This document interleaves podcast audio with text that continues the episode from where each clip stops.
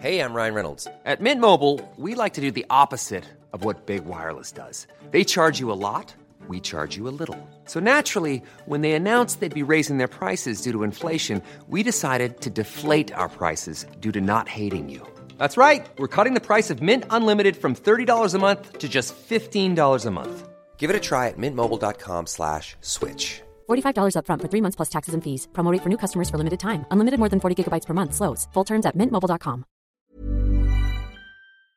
Déjà Cédric, chic. tu peux allumer la porte Elle ouvrir la Oh là là Je là vais là. allumer la porte, oui. La fenêtre, non Le sugar rush, il arrive. La porte qui est sur le mur qui donne vers dehors Tu peux éteindre la chaudière aussi, s'il te plaît. Ah, la chaudière est allumée. Ah, c'est pas une blague. Ouais, parce qu'il faut de l'eau chaude au rapport qu'il y a une épidémie de gastro. J'ai pas compris le lien, mais ok. Pour tuer les, les, les bactéries Ouais, enfin, elle est pas bouillante non plus, mais bon. Voilà, si vous avez un avis, envoyez épidémie de gastro at mademoiselle.com. Envoyez un petit mail eau chaude, tiède ou froide pour la vaisselle en cas d'épidémie de gastro. Merci. Propulsé par mademoiselle.com.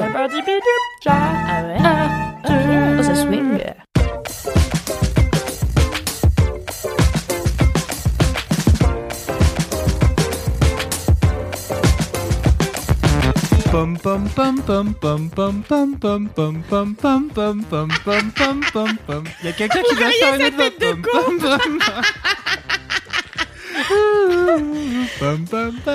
J'ai envie que tu vives chez moi, que tu fasses ça toute la journée. Faites quelque chose s'il vous plaît, me laissez pas en galère.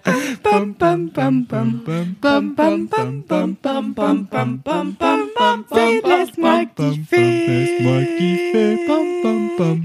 L'épisode 5. J'en ai marre. C'était une excellente idée. Déjà marre. hein. Ça fait 1 minute 30. Je pense que tu sais, les intros de Laisse-moi kiffer, plus ça va, pire c'est dans le déclin des jingles. C'est fou. Tout à fait. Mais bienvenue dans Laisse-moi kiffer. On a Bienvenue. commencé cet enregistrement. Bienvenue. Donc c'est l'épisode 53. Bienvenue la brigade du kiff. Comment ça va? Ça farte? Putain, Ça farte Ça allait jusqu'à ce que tu dises ça farte. Bah écoute, Salut, ça farte Ouais, ça J'adorais, c'était mon truc préféré. Oh Oui, en 2004 comme tout. Il sort pas bientôt le 3 Ah non, il est pas sorti a an. Oui, il s'appelait euh, J'ai cassé le... Attends, Brice Truck, parce que j'ai cassé le J'ai 2. cassé le 2. Je sais pas si c'était le Ah titre non. officiel, mais c'était une vanne de la bande-annonce, non Oui, c'était... Ah. En tout cas, c'était la vanne du titre. ouais. C'est Ah. pour ça qu'il y a un 3 et pas de 2. C'est Voilà. parce qu'il l'a cassé. C'est drôle, c'est drôle. C'était vraiment une info dont vous aviez tous besoin. Non, c'est drôle. Soyez pas de mauvaise C'est foi. aussi drôle que à la Si, 2. c'était drôle. Non, c'est pas vrai. C'est une bonne idée, Non. je pensais à ça. Mais est-ce qu'on est pour Pas vraiment. Qui est Moi, le- je suis, moi, je suis pour euh, la, le le 2, ouais. Je trouvais la Ouais, c'est drôle, c'est drôle. D'accord, je suis pour Aladdin 2, voilà. Quitte à faire un Aladdin 2, autant saisir l'opportunité qui s'offre à toi. Mhm. Non, mais franchement, ça aurait été avec un casting de gens euh, pas insupportables, j'aurais trouvé ça drôle aussi. Mais je me suis laissée... Avec Jean du Jardin n'est jamais insupportable en brise de Nice. Jamais. Non. Mais rien ne battra saucisse. C'est vrai. Peut-être saucette. Chaussette. Monsieur, pas Saucette. blague, en plus Monsieur Saucette, le méchant. Il se fait aggro par Louise et Kalindi qui fait Explique-moi ta blague Non, moi je voulais qu'il fasse Monsieur Chaussette qui zozote du coup. Ah ouais Oh, J'ai la meilleure histoire après Bah, vas-y. Bah, vas-y, écoute. du coup. Attends, faut que je m'en souvienne. Non mais vas-y Fais Monsieur Chaussette qui zozote. teasing. Ok. Ah, c'est- super dur de Non. mixer ensemble les trucs. Échec. Euh, très bien, peut-on commencer cet épisode après 8 minutes de euh, live intergalactique Je, pense, que oui, il est temps. Et euh, nous allons commencer par les commentaires, comme à notre habitude. Euh, bien sûr, j'avais une vie de bolos que j'ai pas réussi à m'envoyer, donc euh, ça sera pour la prochaine fois. N'hésitez pas d'ici là à mettre vos vies de bolos sur Apple Podcast et à nous laisser 5 étoiles car on adore. Voilà. Premier commentaire, c'est le commentaire d'Eva euh, qui dit, euh, je sais pas si vous avez déjà enregistré le prochain épisode qui sortira mercredi prochain. Euh, la réponse est non puisque voilà, euh, c'est maintenant. Euh, ça tombe pile le jour d'une personne formidable qui s'appelle Valentine et qui ne rate jamais un laisse-moi kiffer. Elle vous aime vraiment beaucoup. Et donc, si- Valentine Hi Valentine Donc si vous pouvez lui souhaiter son anniversaire, ça serait incroyable. Eh bien écoute Valentine, Un excellent petit anniversaire. gospel pour toi. Joyeux Pom, pom, pom, pom, pom, Joyeux anniversaire Anniversaire. Elle était à ça de claquer des doigts en rythme, c'était trop bien. J'attendais que tu le fasses, Mimi. C'est Tu que t'es très peu claquer des doigts. ou pas? 1, 2, 3, 4. La meuf a déjà oublié Je me suis pas du tout entraînée à faire des rythmes. Et sachez-le, je claque très mal des doigts. Voilà, je suis nulle à environ tous les niveaux d'expression corporelle. Non mais là j'ai les mains moites en plus. Enfin je sais, mais que d'une main déjà, pas de la gauche. ça va? Mais je peux pas le faire 12 fois, ça me saoule, tu vois. Et je crois que je le fais pas avec le bon doigt en plus. Ouais, tu vois? Ce son-là, il est clair, il est net. Bah Moi, ouais. c'est un vieux genre Tu vois, il a plat. fait plof. Je sais pas siffler non plus. Enfin bref, mon corps ne veut pas s'exprimer. C'est comme ça, c'est ainsi. Très bien. Je sais pas siffler. Tous... Tu J'adore sais ces siffler avec les doigts et tout, comme les gars euh, non, qui sifflent des meufs. sais jamais réussi. Pour siffler les chiens. Ah, J'ai dit les ouais. meufs, mais Bah écoutez. c'est l'un ou l'autre selon la situation, quoi. Ma mère, elle siffle à l'envers. Mais comme ça. Donc moi, j'arrive pas. Ah, elle Mais fait la racaille, elle fait un. Ben oui, mais en fait, de- sauf que chez elle, ça sort très fort et c'est le son qu'elle utilisait pour appeler notre chien Cheyenne qui est morte. Et aujourd'hui, quand elle m'appelle, elle me siffle comme ça et les gens ont l'air de trouver ça super mal poli, tu vois. Sauf qu'en fait, c'est notre signe de reconnaissance, tu vois. Euh, Si elle, elle gueulait dans la foule, je l'entendrais pas, mais hop, elle siffle et j'accours. Et hop, ouais, les ultrasons font que l'oreille Parfois, de on se croise Kalindi dans la rue dans. Paris et j'entends son sifflet, je suis là. Et c'est ma mère. Sur son Incroyable. vélo. Génial. Qu'est-ce qu'on l'aime. Fais une story avec ta mère qui fait un tuto euh, avec ta meilleure mère. C'est siffle à tuto Kalindi. Ça va vraiment rendre ta vie formidable à Paris.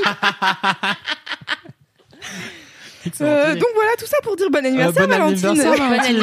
C'était ça à la base. Bon, On part si vite en couille. si loin. Euh, sinon, euh, sinon, oui. Euh, il y a Morgane qui nous écrit euh, sur l'Instagram de Laisse-moi kiffer. Je fais immédiatement pause dans mon écoute de l'épisode 51 pour clamer haut et fort que les poils du nombril des mecs sont la meilleure chose. En Ah. tout cas, ceux de mon mec me font vriller. C'est en réponse à ce que tu disais Crop sur top. les crop tops. Ouais. Et, euh, et que euh, tu, tu trouvais pas euh, ça stylé les poils de, de nombril et les poils de ventre. Et bien voilà, nous avons au moins une D'accord. personne qui kiffe ça. Crop Et, top, euh, c'est ça neuvième, cool euh, aussi. 16, Moi aussi, je poil trouve ça nombril. cool. Ah ouais, toi aussi Ouais, ça me choque pas, tu vois. votre, Ouais, moi non plus. euh, votre poil de nombril, combien de, de mains se Mais lèvent en ici plus, moi aussi, Combien de j'ai votes la, la ligne du paradis, tu vois. J'ai des poils euh, entre le nombril et le pubis. Donc, La si j'ai un ligne crop du top euh, et un jean pataille haute, ça se voit. Oui, la ligne du paradis, car c'est le chemin vers le meilleur endroit du corps. Et oui. La Ah, mais chatte. Je savais pas. Et oui. Je savais pas, je connaissais Mais ça pas se dit la aussi ligne pour du les mecs. Toi aussi, tu as une ligne du paradis, du coup. Et Ah oui, bon tout à fait. Peut-être un Cédric, boulevard du paradis ligne de l'enfer. genre. Mais- J'ai même pas de réponse. Voilà, c'était mes deux commentaires. Est-ce que vous en avez, vous, de votre côté?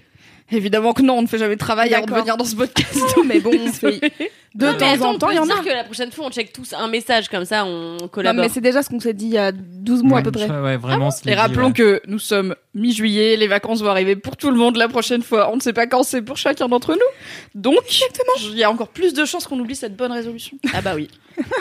Mais c'était un bel essai. Voilà. Oui, voilà, exactement. De rien, on aura presque essayé de faire notre travail. Oui, c'est pas grave. Écoutez, je propose qu'on passe au mini-kiff. Euh, et je propose de faire un jingle moi-même. Car il y a peu de jingles dans la boîte euh, Laisse-moi kiffer euh, at mademoiselle.com. Voilà. Mais dites-le si vous nous aimez pas. hein. Ou dites-le euh, si c'est long de faire des Eh, J'ai jingles. une super idée. On devrait tous demander à nos profs de musique du collège. Non. Non. Ah ouais, si, ouais, Tu monsieur. veux que Gros. des jingles à la flûte, c'est ça? Mais oui. Non mais c'est la meilleure idée que j'ai eue de toute ma vie. Mais Non. de ouf, si. Ça et l'album sur les mi. Ouais, Vraiment, voilà. c'est les, deux- c'est les deux meilleures idées de ma vie. L'album sur les bad c'est quand même mieux. Mais bon. Si, Euh, ouais. Jingle donc- à la flûte. Jingle à la flûte. euh, tu veux faire la flûte, Cédric? Bienvenue dans les mini Voilà. Bravo. Amazing. Incroyable. Je me suis Incredible. sentie euh, dans une clairière avec un fan et des bébés marcassins. C'était le but, Mimi. Est-ce que ça va être ton mini kiff non, j'aimerais bien que mon mini-kiff soit le jour où j'étais dans une clairière avec un fan et des bébés marcassins. N'étant pas Kalindi, je n'ai pas de mini-kiff aussi stylé dans la vie, voilà. Si t'es Kalindi, c'est une clairière au Cambodge en plus. Et le fan, il est venu manger dans sa main, voilà, bon. clair. Moi, j'ai un chat désagréable, voilà. C'est l'étendue de ma vie animale. Alors, Mimi, quel est ton mini kiff Oui, alors mon mini-kiff, euh, ce qui est pas très courant, c'est une chaîne YouTube, car je regarde très peu de chaînes YouTube. J'ai raté le virage euh, à un moment, il y a quelques années, tout le monde s'est mis à YouTube, moi non, voilà. Au moins j'avais les podcasts, j'étais un peu en avance là-dessus, c'est cool. Donc c'est une chaîne YouTube euh, américaine, donc en anglais, mais il y a souvent des sous-titres en français, qui s'appelle Pop Culture Détective. Et euh, c'est tenu par un gars qui s'appelle Jonathan McIntosh. Et en fait, Jonathan McIntosh, il... je- comme l'ordinateur. Comme Mrs. McIntosh dans euh, le dernier, euh, le dernier Astérix et Obélix euh, au service de Sa Majesté. Et Madame McIntosh, c'est euh, euh, Valérie euh, Mercier. Mais je suis sûre que quand tu dis Macintosh, tout le monde pense à ça. Ouais, J'ai dit Valérie Mercier, c'était Valérie ouais, Le Mercier, le merci, on avait compris. Ah, il ne coupe pas sa Donc particule. Jonathan McIntosh, moi je le connaissais pas avant, mais il se trouve que je connaissais son boulot puisqu'il a été coprod de la première saison d'une euh, série de vidéos qui s'appelait Tropes vs Women, qui analysait les clichés du jeu vidéo autour des personnages féminins et de comment euh, le jeu vidéo est sexiste du coup. Et en fait c'était publié sur Feminist Frequency, qui était en fait il y a longtemps, il y a une féministe américaine qui parlait de jeux vidéo qui s'appelait Anita Sarkeesian, qui a été très largement harcelée sur Internet, euh, car parfois le monde des gamers est bizarrement peu inclusif. Parfois. On avait beaucoup relayé euh, ce qui lui était arrivé sur Mademoiselle, mais je vous dis, euh, ça date de ouais, 2013-2014, je pense. Et elle avait fini par faire une levée de fonds pour lancer une chaîne, pour, euh, pour lancer des contenus expliquant qu'est-ce qui fait que la communauté des gamers et que le milieu du jeu vidéo est aussi hostile aux femmes. Donc ça avait donné Feminist Frequency. Et elle, elle c'est une, une meuf qui aime les jeux vidéo, donc en soi, elle est pas là pour euh, pour clasher euh, le milieu du jeu vidéo, même si c'est pas la plus grande gameuse du monde, mais elle s'est fait évidemment rouler dessus. Et donc sa, sa série de vidéos s'appelait Tropes vs Women, et ce mec Jonathan McIntosh était coprod. Donc finalement, j'ai regardé son travail il y a bien longtemps, sans le savoir, puisque j'avais suivi un petit peu le boulot de Anita Sarkeesian. Et en fait, qu'est-ce qui se passe sur Pop Culture Détective? Donc euh, c'est des vidéos. Le but c'est comprendre comment nous pouvons créer une masculinité plus constructive, coopérative et empathique. Donc c'est 1000% ma cam, puisque en plus c'est par le prisme de la pop culture. Donc j'aime. Et donc il analyse en fait des, des contenus euh, de fiction et euh, il essaye de les analyser au travers du prisme de la masculinité et de ce que ce contenu dit euh, des hommes d'aujourd'hui et est-ce que ça montre une vision de la masculinité qui est positive ou toxique ou quoi? Donc moi je l'ai découvert parce qu'il avait fait une vidéo au moment de la sortie des Animaux Fantastiques, le premier qui s'appelait euh, La masculinité fantastique de Newt Scamander, donc euh, Norbert Dragono en français, mais plus personne ne dit Norbert Dragono, qui est le héros du film et qui est joué par euh, Eddie Redmayne, et où en fait il expliquait, il analysait trop bien le perso en disant que c'est hyper cool d'avoir un héros masculin dont les caractéristiques principales sont l'empathie et le soin des autres, puisque c'est un mec qui s'occupe des animaux et qui veut sauver des animaux, et qui est jamais euh, un héros d'action, qui est socialement euh, très awkward, qui est pas pas dragueur pour dessous et tout. Et que en plus il y a eu pas mal de gens qui l'ont enfin qui l'ont qui ont lu ce personnage comme étant sur le spectre autistique et tout. Et du coup il disait qu'il trouvait ça très très bien que dans un film aussi attendu que le nouveau Harry Potter en gros il y ait un héros qui sorte un peu des codes de masculinité. Donc j'avais relayé cette vidéo sur Mademoiselle et ça avait bien plu. Et depuis je me suis abonnée à sa chaîne et de temps en temps je vais regarder.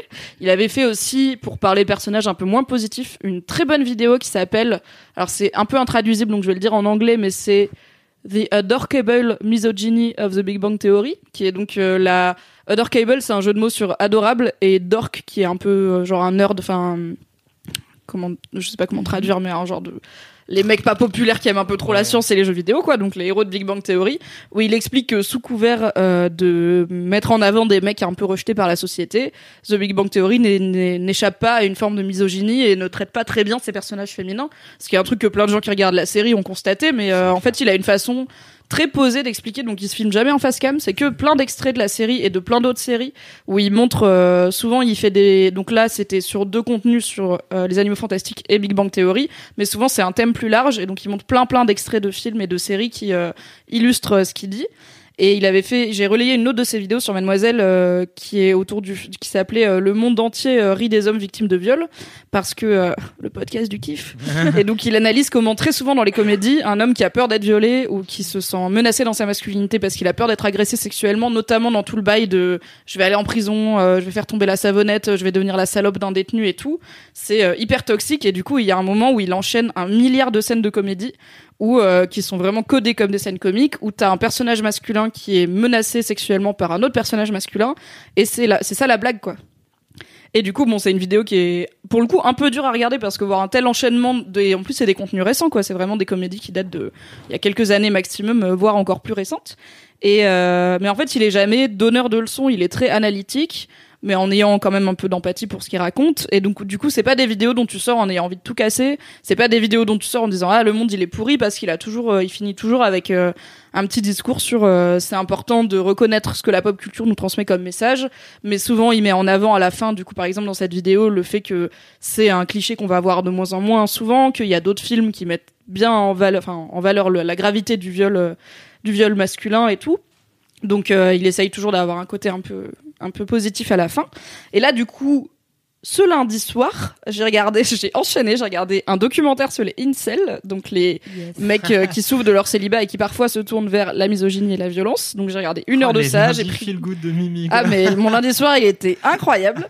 Et après j'ai regardé la vidéo de la dernière vidéo de Pop Culture Détective sur euh, comment le film euh, Shawshank Redemption, donc en français Les Évadés avec Martin Freeman, euh, humanise euh, les prisonniers et en fait comment en fait une lui il analyse ça comme à sa sortie, la société américaine était très hostile envers euh, les détenus.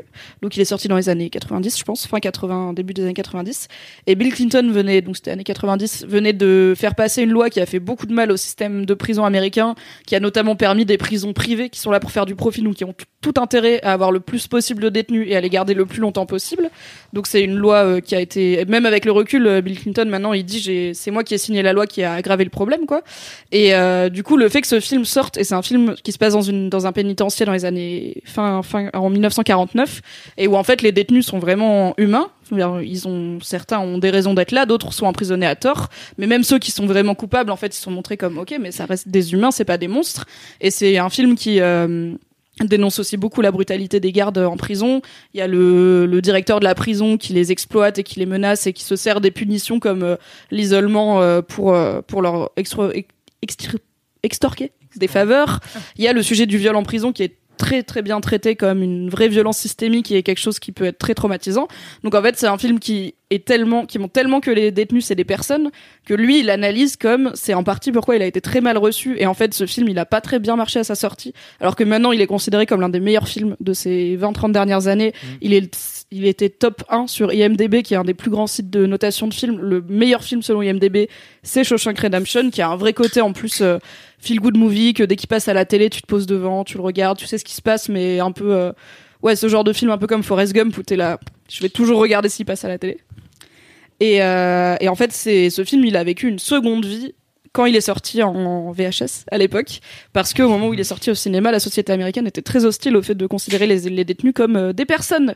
Voilà, c'était un peu long comme mini kiff, désolé, mais du coup, c'est très frais dans mon esprit, et je trouve que c'est vraiment un très très bon contenu. Et du coup, lundi, pour la deuxième fois de ma vie, euh, je suis devenue un Patreon, puisque euh, en plus de mon podcast préféré, euh, The Storm, dont je vous ai déjà parlé, euh, qui était le premier truc pour lequel j'ai donné sur Patreon. Donc Patreon, c'est un truc pour soutenir les créateurs et les créatrices, où tu peux donner à partir d'un ou deux dollars par mois. Et plus tu donnes, plus tu as souvent accès à soit tu peux voter pour le thème de l'épisode suivant, soit tu as accès à des groupes de discussion fermés où tu peux parler avec les autres fans, avec les créateurs et tout. Et du coup, j'avais donné à The Storm et je suis devenue pour la deuxième fois Patreon de Pop Culture Détective, à qui je donne la somme formidable de 3 dollars par mois. Mais en vrai, pour la qualité du contenu qu'il produit, je trouve que c'est vraiment au-dessus de beaucoup de trucs qui se font sur YouTube et que ça apporte une forme d'empathie qui est, qui est très cool. Et en plus, j'ai l'impression qu'il arrive à créer une communauté assez bienveillante, alors que critiquer la masculinité sur YouTube, euh, enfin la masculinité toxique, c'est pas forcément la fête des commentaires, mais euh, mais voilà, ces commentaires sont cool et tout, même s'il y a forcément des débiles qui viennent l'insulter. C'est très bien, et donc il y a très souvent des sous-titres en anglais. C'est des formats de 15-20 minutes, donc c'est un peu long, mais pas trop. Je ne peux que vous conseiller d'aller regarder toute sa chaîne. Trop C'est bien. trop bien. Ça a l'air trop intéressant. Merci Ouais. Nuit. Mais Bah, moi, mais j'avais découvert à l'époque euh, euh, Trop versus euh, merde, video game Trop, Trop versus Women. Euh, bah via Mademoiselle. Et effectivement, c'était en plus franchement, c'était c'était vraiment trop trop bien ce truc, ça vaut le coup aussi d'y retourner pour regarder ça Oui, en carrément. prime de, de pop culture détective car c'est extrêmement très bien. Trop ça cool. ne servait à rien cette, cette Non, si, intervention. c'est euh. Si, ça servait, c'était utile. Bah, te dénigre pas, on le fait suffisamment pour toi, mon C'est vrai, merci Kalala. Je sais que tu es toujours là dire pour toi. Et ce qui est cool aussi, c'est que du coup, en me dernier détail, en me renseignant un peu sur lui et son boulot, en fait, lui, c'est un mec qui défend beaucoup ce qu'on appelle le fair use, donc le droit d'exploitation des vidéos, euh, enfin de- du contenu qu'il produit à un but non commercial. Et du coup, ces vidéos sont grave utilisées dans des cours à la fac euh, de euh, storytelling, d'analyse sociétale et tout. Donc je me dis, il est, il est vraiment cool. Voilà, stylé. cette personne n'a que des qualités. Oui. Alors voilà un bel exemple de masculinité positive. Tout taf, incroyable. Hum, Kalindi. Euh, alors moi, ça va être très petit euh, comme euh, mini kiff à l'échelle euh, de ce dont je vais vous parler, qui est un truc, un compte Instagram qui s'appelle Tiny Kitchen. La transition, elle est fière de son intro. Et c'est le truc le plus drôle du monde. Donc en gros, c'est un compte Instagram qui a plus de 2 millions d'abonnés aujourd'hui et que je suis depuis quelques temps maintenant. Et en fait, c'est que des vidéos de recettes, de, de mini-recettes en fait pour les... Genre de bouffe miniature. Ouais, comme, comme de la... di- Enfin, vraiment, tout, C'est ma passion. C'est Tu absolument les as excités en une Génial. seconde. génial. Ah, mais non, ça mais m'hypnotise. franchement- truc. les gens ils ont des toutes petites poils et tout. Oui, c'est oui, un truc de Et en malade. plus, ils font vraiment, après, ça se mange vraiment, c'est-à-dire, ils font pas à partir de, de Ouais, c'est pas de la pâte à tu modeler, c'est de la vraiment pâte fimo, Des vrais ingrédients. Et, euh, et donc, en fait, ils ont des mini fours, ils ont des mini poêles, ils ont des mini bouilloires et tout, genre, c'est trop stylé. Et, euh, et donc, tu les vois, en fait, en train de faire leurs recettes. Et euh, bah voilà, c'est pas grand chose à dire de plus, si ce n'est c'est très drôle. Moi, j'adore tout ce qui est petit. Euh, j'adore tout ce qui est. Je sais, Tout ce qui est petit et mignon. Non, mais je trouve que c'est drôle les trucs qui sont d'une taille anormalement. Putain, je vais dire n'importe quoi. Non, mais je Vas-y, vas-y, roue libre. Quand c'est pas trucs censé sont être petit. petits, alors que voilà, exactement, alors qu'ils sont pas censés être si petits. Et bah, c'est marrant. Truc Bon. miniaturisé on peut dire. C'est ri- c'est rigolo, à mort. On a Genre montré les ça. poneys, les trucs. Pardon. On a montré ça à Camille tout à l'heure euh, et elle était morte de rire en regardant un mec en train de touiller une casserole. Elle était là. C'était si drôle. Mais parce est là. c'est Avec ses vraiment, gros doigts. c'est vraiment trop mignon, quoi. Et, euh, et voilà, donc euh, c'est tout. Vous pouvez y aller. Il n'y a pas que ce compte-là euh, qui propose de la bouffe, euh, des recettes de, de, de bouffe miniature. Il y en a plusieurs autres euh, sur lesquelles je suis tombée, mais qui m'ont moins séduite. En tout cas, là, euh, j'ai donc regardé une vidéo de potée de chou, euh, une autre de bretzel. Et attends, attends, il faut une dextérité dans les doigts qui est dingue, parce que va euh, plier un bretzel, pardon. Non, j'ai dit titre. J'en peux plus. Il faut une vraie dextérité Plier parce que va plier un bretzel euh, qui fait la taille euh, d'un ongle, tu vois, c'est hyper délicat. Déjà, moi, avec un, un gros morceau de pâte, Avec un j'arriverais pas à faire un gros bretzel. Alors, tu vois, là, c'est tout petit, et tu vois, eux, ils sont avec leurs petits ongles en train de tout faire bien et tout. Et c'est très rigolo, c'est très marrant, c'est tout à fait addictif. Je peux passer des heures à regarder ça, comme je peux passer des heures à regarder Darcy the Flying Hedgehog, qui est un Ah, hérisson. un hérisson à, euh, à perruque. Et donc, euh, sa maîtresse lui met régulièrement, lui régulièrement des perruques blondes euh, avec une espèce de coupe au, au bol, genre les Beatles. Et en fait, euh, les gens se font vraiment chier parce qu'ils mettent le hérisson en situation, genre dans une mini bibliothèque, euh, avec des mini lunettes et tout, et tout est à taille de hérisson. Donc, euh, euh, il a un, si un atelier de peintre, une bibliothèque. Enfin, tu vois, à chaque fois, il reconstitue des décors, mais à la hauteur du hérisson. On en revient au truc miniature. On en revient au truc miniature. Ce qui serait génial, ce serait donc de faire faire à ce hérisson de la cuisine euh, dans cette mini cuisine. Ça va être easy. Bah ouais, je pense, voilà. Fais une parmigiana, petit hérisson. Alors le seul truc que j'aurais à reprocher à ce compte, c'est que vraiment on est dans des recettes extrêmement classiques et que, enfin, je trouve qu'il y aurait encore plus de de, de. Tu qu'il Ah, la cuisine moléculaire et tout. Ah, la snob de Non mais ce que je veux dire c'est que là il y a de l'enjeu mais ça pourrait être poussé plus loin et tu vois si les recettes étaient un peu plus élaborées là souvent c'est un machin tu vois c'est un bretzel ou un taco ou un truc ou des trucs comme ça j'aimerais qu'ils fassent je sais pas euh, un plat en trois euh, parties euh, tu vois qu'ils fassent un peu Mais le top chef envoie-leur mais un, miniature tu un vois DM de recommandation. hein. Voilà Bah, mon crois. avis pour passer au niveau supérieur avec votre compte. bah je crois bah ouais parce que vraiment en fait top chef en miniature je suis sûre ça ton cœur tu vois euh, en ça, trois c'est façons. sûr. Ouais. C'est sûr. et bien voilà c'est la fin de mon mini kiff Bah, excellent. Est-ce que juste c'est- à Lyon du coup, il y a ce qui peut devenir ton musée préféré puisque c'est le musée de la miniature et des, et des décors de cinéma. Donc il y a genre des robots de iRobot qui sont qui ont été utilisés dans le film, mais aussi des Je décors miniatures, mais genre qui n'ont rien à voir avec le cinéma. C'est un double musée. C'est tu payes mais pour alors aucun lien vraiment. C'est C'est pas des décors miniatures de cinéma, c'est des décors décors de cinéma et des costumes, mais aussi une petite taverne reconstituée comme ça avec un peu la casserole de soupe. sur le feu. mais tu sais que quand j'étais à la Nouvelle-Orléans je suis allée dans un musée Ça faisait longtemps. en bas. En c'était le musée, enfin, c'était euh, la partie de l'exposition dédiée à l'ouragan Katrina. Donc, pas hyper euh, jovial. Et l'étage du dessus, c'était le musée du carnaval. Donc, euh, Les deux donc, choses emblématiques. La mort, la fête. Voilà, Ouais. c'était très étonnant. Un bon résumé de la vie finalement. Tout à fait. C'est vrai. La fête avant la mort, souvent, toutefois. Ah, dans cet ordre-là, c'est mieux. Tout à fait. Ouais, on sait pas dans l'autre sens, quoi. Je veux pas présumer de ce qu'il y a après, mais dans le doute, fais la fête. Après, peut-être tu que la referas. la fête aussi, quoi. Merci Kalindi. Mais je vous en prie, c'était vraiment très court, non rapidité folle. Non mais Bah, c'est bien. Mais ça Bah, m'a compensé du coup, j'ai l'impression d'avoir fait des tartines. Non, mais euh, c'était très bien. Mais non. On est back sur le timing. Non. C'était parfait, au contraire. Parfois on a des mini mini kiffs, parfois on a des mini kiffs un peu moyens. Écoutez, euh, personne ne juge personne. Parfois, on a des gros Voilà. mini-kifs. Parfois on a des gros mini kiffs, notamment Cédric quand il parle d'un podcast musical. Et justement, Ou d'une BD. et justement, moi, je vais par- parler d'un podcast de musique. Bra. Oui, Ouah, José Transition. Oui, alors euh, je voudrais vous parler. José Transition, c'est drôle. Je voudrais vous parler de Pionnière, qui est euh, le podcast euh, de ma coloc, euh, qui est la personne la plus mignonne de l'univers. Autopromo. Déjà non, parce que c'est toi, mais ok. Bah, bah non, c'est pas autopromo. oui, non, promo copain. Ah oui. Mais euh, c'est trop cool. Elle a, elle a fait un podcast euh, qui s'appelle Pionnière. Donc elle bosse euh, chez, chez Nova. Elle s'appelle Clémentine Spiller. Et elle est extrêmement cool. Pionnière, c'est un podcast qui euh, retrace des portraits de femmes qui ont marqué l'histoire de la musique. Euh, et c'est euh, hyper rapide. En gros, c'est une chronique qui dure 5 minutes. Donc euh, tu peux euh, en, en- j'allais dire en manger plein, mais c'est techniquement pas ça. En écouter plein. Euh, C'est Tu- quoi l'autre pour manger C'est ça. Tu peux euh, en écouter plein, c'est hyper rapide et en gros, elle te fait juste un portrait euh, hyper euh, hyper euh, simple mais en même temps euh, hyper intéressant de d'une femme qui a marqué l'histoire de la musique. Alors euh, il y a par exemple moi j'en ai écouté quelques-uns, elle en fait un par jour pendant tout l'été. Donc euh, va y en avoir une soixantaine à la fin et donc ça fait quand même beaucoup de meufs, beaucoup de pionnières de la musique à trouver et franchement pour avoir cherché un peu pour lui filer un coup de main, j'étais là, c'est pas facile à trouver. Par exemple, euh, j'ai noté, euh, elle a parlé, euh, là déjà, elle a parlé de Sama, qui est une DJ euh, palestinienne, qui a globalement ramené un peu la techno en Palestine. Elle avait jamais entendu techno avant que son frère ramène deux mixtapes de je sais pas quel voyage, et du coup elle a fait What the fuck, c'est trop bien, je vais faire ça dans ma vie. Euh, elle parle aussi de Wendy Carlos, qui est euh, une femme trans qui a rencontré euh, le mec qui a créé le synthétiseur Moog.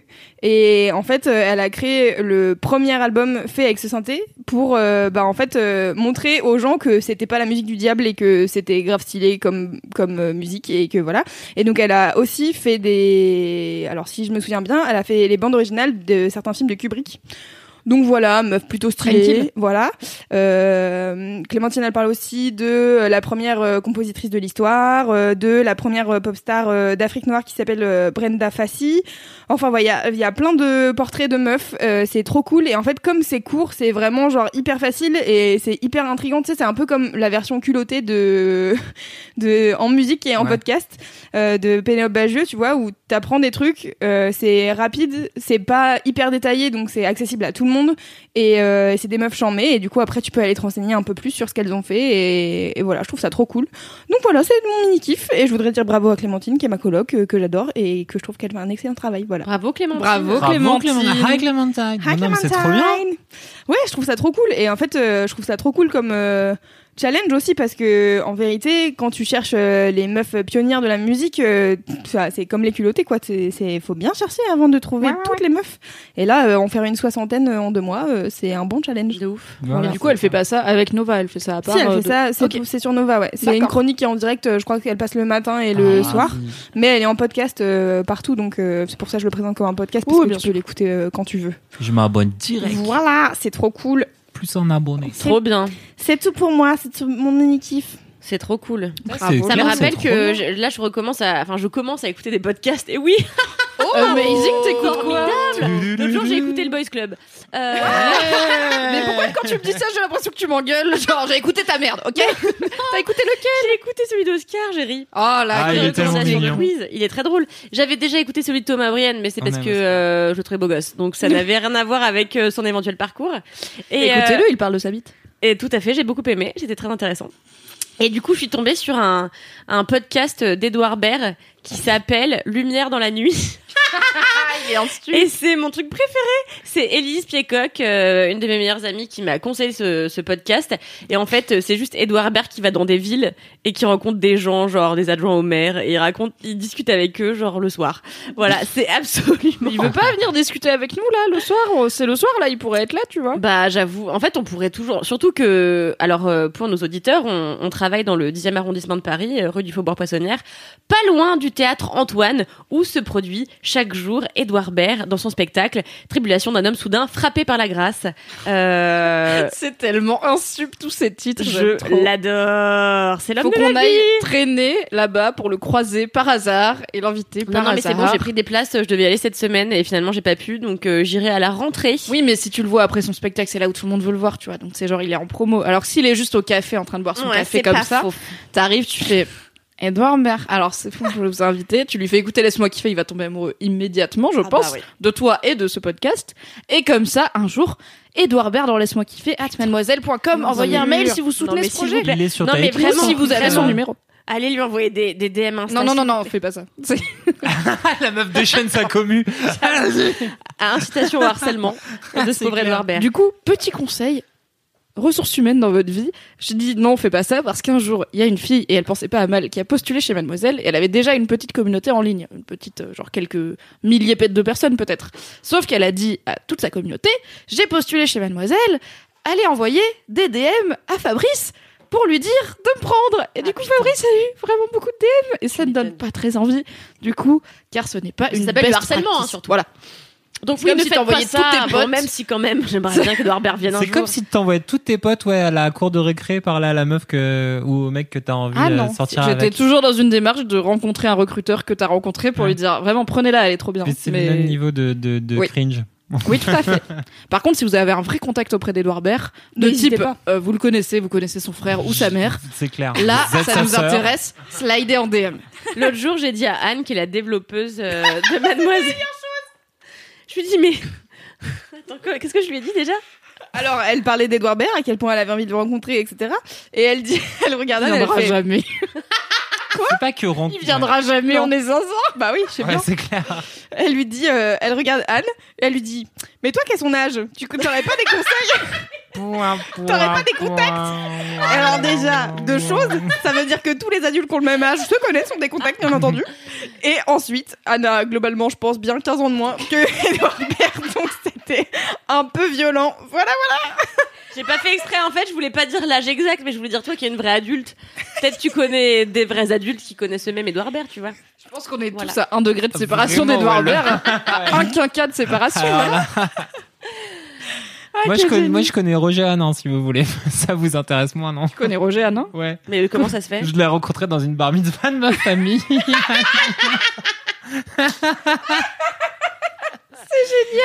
Cette anecdote Ça n'a aucun sens. est probablement la meilleure. il, est, il est moins podcast friendly que Edouard Baird, je pense, Roger Hanin. Ah, Mais si vous avez Benoît Poulvord aussi. Euh, si, il est plus communiste, par contre. D'accord. Oh, après Roger Hanin, bah, passons à Cédric et son mini Ah merde, ouais. Euh, oui. Alors, al- en fait, j'ai eu une idée pendant que les gens parlaient. Je voulais faire un mini kiff sur les livres avec des chiens parce que j'adore les livres avec les chiens, mais j'ai pas eu le Génial. temps de, j'ai pas eu le temps de le De préparer développer. bien. Donc en fait, j'aimerais que ce soit un truc un peu participatif pour le prochain épisode. Quel est votre livre avec préférés Par DM sur Instagram, euh, at, je sais underscore. Ouais, je mettrai. Euh, Envoyez-moi là vos livres, de, vos livres avec des chiens préférés. Mais alors attends, tu veux dire, euh, sur des livres avec préciser. chiens. Alors attends, précise. Une, euh, un livre avec un chien, genre comme t'avais présenté. euh, Ouais, tu vois, il y a Chien Blanc, il y a un autre Blanc. livre que j'aime bien, Mon chien stupide de Fante, où le mec trouve un chien qui est énorme et juste il attaque euh, les gens, mais lui ça lui fait plaisir parce que c'est des cons. Donc Qui va être adapté au cinéma. chien, voilà. Non. Mm. Bah c'est, mais c'est débile comme idée. J'ai reçu un communiqué de C'est presse genre, il y a insup- une c'est- semaine. Mais ok, bon bah j'espère que ça va être bien. Il y a plein d'autres trucs, demain les chiens, tout ça, tu vois. C'est le, le monde Il faut juste qu'il y ait un chien un peu important dans le livre. Ouais, j'ai des trucs où genre les chiens sont un peu au cœur de l'intrigue. Hmm. Ok. Mais des, des dystopies, des trucs un peu pétés avec des chiens. Comme pas des films, c'est que des livres. Ok. Ouais, des livres, on va faire des, un truc littéraire. Ouais, voilà. après on s'en sort pas. Si tu prends tous les films avec les chiens, L'incroyable histoire, c'était quoi l'incroyable voyage. l'incroyable Ah oui. voyage. c'était trop bien. Avec Christian Clavier qui double un chien, c'était trop bien. Ah ouais, C'était. Christian Clavier, mais moi, crois, cette... hein. mais moi cette semaine, j'apprends trop de quoi. Ah oui, parce que t'as appris tellement de trucs sur le roi lion qu'apparemment tout le monde savait. Je sais, attends, du coup, j'ai réoublié. Qui le double euh, Jean Reno. Jean Reno. Parce que donc, Kalindi, cette semaine, a fait un article, toutes ces choses que tu ne savais pas sur le roi lion, qui étaient globalement des choses que tout le monde savait. Genre, Elton John, euh, il a fait une musique pour le roi Ouais. lion, les mêmes Jean Reno, deux, il a- deux, Jean. Reno, il a doublé quelqu'un dans le Roi Lion Il nous fait ça apparemment, c'est ça Non. Et Christian Clavier, il a doublé qui dans le Roi Lion? Non, dans l'incroyable voyage. J'ai eu Il, peur. il- il double le chien débile dans l'incroyable voyage. Ah d'accord. C'est Chandler qui fait génial. la voix de Simba adulte d'ailleurs dans le Roi Lion. Enfin c'est Chandler, c'est Chandler, le, c'est- le- le doubleur de Chandler de Friends. Ah, c'est même pas l'acteur qui joue Chandler. La voix de Chandler c'est Simba. Enfin Chandler c'est Simba si on résume. Too much information. Voilà. Donc, euh, moi, quand j'étais petite, euh, t'as appris quoi d'autre? Hein, alors après, il y avait un, truc euh, qui était que, en fait, je sais pas si vous vous souvenez, mais il y a un moment où Simba il pète un plomb, il est un peu vénère et il va se mettre tout seul sur une falaise. Ouais. Et en fait, quand il s'effondre, euh, il y a de la poussière qui s'envole dans la nuit et en fait teub. euh, ça forme euh, le, le mot sexe. Et c'est là où je vois que tu zones pas assez là. sur internet parce que vraiment. Ah ouais ça fait 10 ans que. Mais je ne savais pas. Moi, j'ai trouvé ça en plus sur euh, IMDb, tu vois, dans les trucs insolites. Alors j'étais là. Mais vraiment. J'adore cette histoire. IMDb c'est l'équivalent des enfants de la télé à la télé. Non, parce que t'as les, tu sais, t'as Si les. ça arrive là c'est que tout mais le monde. non, mais t'as la rubrique qui s'appelle euh, Anecdote. Tribeca, euh, là, trivia, là. euh, Trivia. oui, trivia. Tribeca, c'est un quartier de New York. Qui s'appelle. Brooklyn là. Oui des, des fun facts. Et, euh, et donc, tu es censé trouver les infos un peu inédites sur le film. Ouais, comme sur Il s'avère que je ne savais rien du Roi Lion, à part que je l'avais vu cent mille fois, et donc j'ai tout appris cette semaine. Il n'est jamais trop tard. Mais du coup, les mademoiselles avec une forme d'affection, mais aussi peut-être euh, de, défiance, étaient là. Mais je pensais que j'allais apprendre des trucs. Mais Kaline dit comment tu savais pas ça C'est ton travail. Mais mon travail, c'est pas être expert sur le Roi Lion. Dis donc, vous êtes quand même gonflé.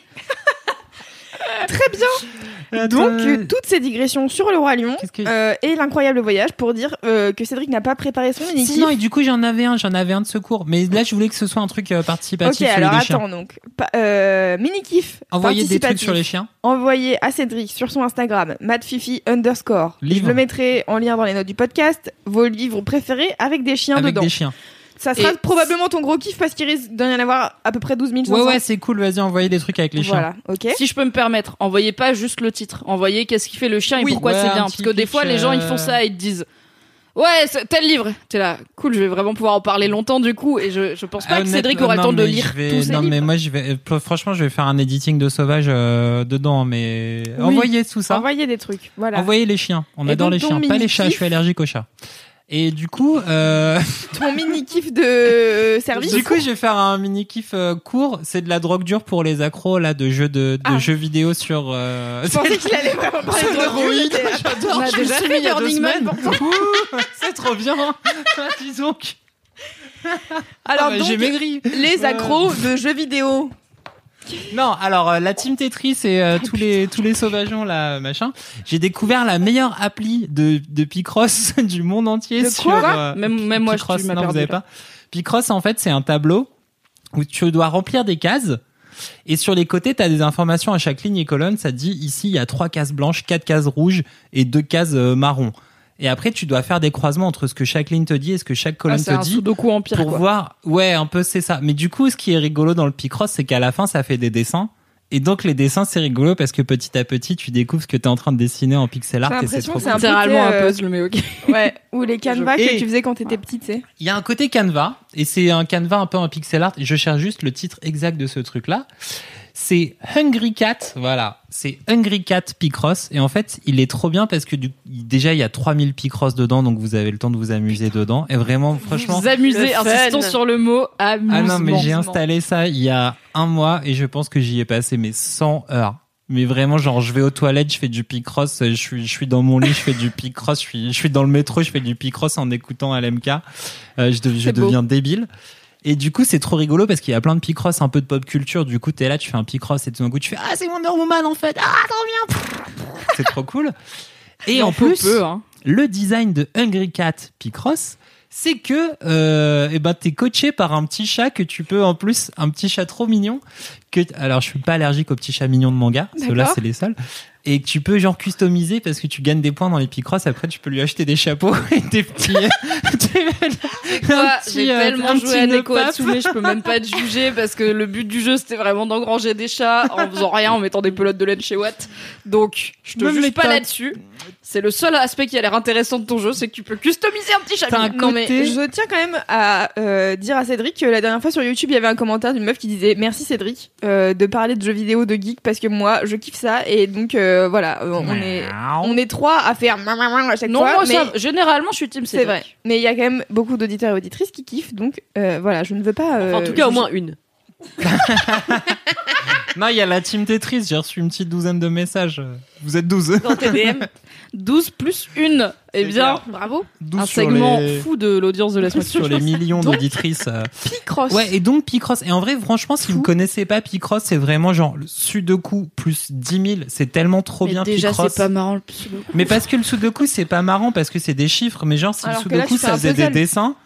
Genre, tu sais, t'as un, le Picross, c'est un genre. puzzle qui te piège. Non, c'est genre comme si tu un, un truc genre relie les points, mais avec un peu plus difficile. À la fin, ça Mm. fait un dessin et tu le captais pas au début. Et à la fin, t'es trop fier de l'avoir fait. Mais en plus, t'as cette espèce de truc casse-tête euh, au milieu qui ouais qui te rend trop heureux quand tu le termines. non mais je comprends le challenge Et c'est trop ouf. Et vraiment, c'est de la, c'est vraiment de la, l'héroïne du, du mini-jeu, quoi. d'accord Et, euh, et donc, euh, en plus, voilà, le design avec les chats à qui tu peux acheter des nœuds papes, c'est vraiment fantastique. donc, C'est quand même la meilleure info. Picross. Attendez, Il y à en a- combien sur les 3000 Euh, presque 1000. Ah, What propre en un Non, mois. mais je, je, mais de, dingo, dingo Picross. Dingo cet homme Comme un dingo. ça c'était Cédric qui bug C'est le Voilà. meilleur truc. merci Cédric Voilà. euh... ah mais c'est les mini kiffs c'est les gros kiffs déjà ouais oh mais c'est fou On a été vite. 600 mais le degrés. temps passe Et Il est vite et on a 19. commencé à l'heure, donc du coup, c'est.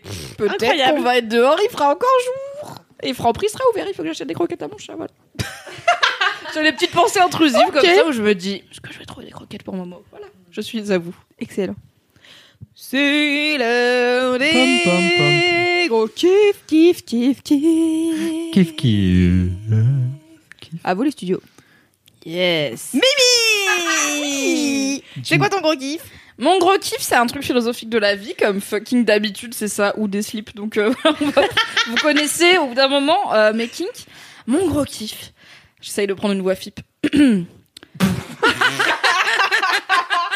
Il a ri avant même que tu parles, c'est chaud. J'ai même pas essayé, c'est C'est la blague, elle est trop bonne. C'est juste parce que je suis hilarante. C'est trop con. je vais pas y arriver, ok Vas-y, non, s'il te plaît. Ok. Vas-y. Ok. Je vous regarde pas parce que vous êtes chiant.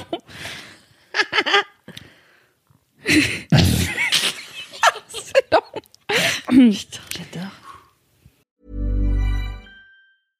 when it comes to your finances, you think you've done it all. You've saved, you've researched, and you've invested all that you can.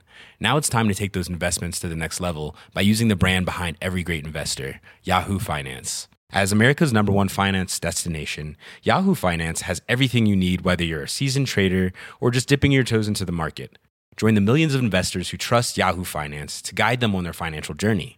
For comprehensive financial news and analysis, visit yahoofinance.com, the number one financial destination, yahoofinance.com. Je pense qu'au final, vivre, c'est changer. Voilà, c'était ma voix Ah, Yes. c'était beau. Si vous avez une demi-molle, je suis pas désolée. Alors, du coup, euh, le changement, le changement c'est maintenant, comme disait l'autre, mais le changement c'est mon gros kiff de cette semaine. Alors c'est rigolo parce que je suis plutôt de type euh, routinière comme personne, n'est-ce pas?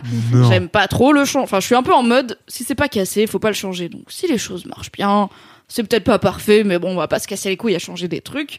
Je suis pas de type à avoir besoin de renouvellement euh, dans ma vie euh, per- en permanence et tout. Donc généralement, voilà, le changement ça fait pas tellement partie. C'est marrant parce que quotidien. j'ai l'impression que t'as fait le kiff inverse il y a genre un an. Genre, Genre moi, la j'aime- routine Ouais, j'aime bien la routine. C'est possible. Mais savais-tu, dans la vie, on change. Du coup, c'est QFD ABCD. Putain, ça fait. Ah. Le mec est allé au grenier sortir une rêve. Non, mais du coup, je pense que ce que j'aime bien, c'est pas tant le changement en soi, c'est pas changer pour changer, mais j'aime bien la dynamique du changement, ou donc, Dans ton micro. pardon, s'il te plaît. vous le savez à présent si vous savez. C'est la première fois que je me fais reprendre sur le micro, j'ai l'impression d'avoir échoué. Je sais pas si je. Ok. J'y penserai cette nuit avant de m'endormir. Sorry, Mimi. Euh, vous l'avez normalement, vous avez eu l'info quelque part euh, si vous suivez Mademoiselle et pas juste laisse-moi kiffer. Euh, j'ai eu un changement professionnel car j'ai eu une promotion. Je suis donc maintenant la rédactrice en chef de Mademoiselle, dont j'étais la rédactrice en chef Oh. adjointe avant. Donc waouh, promotion et tout trop bien.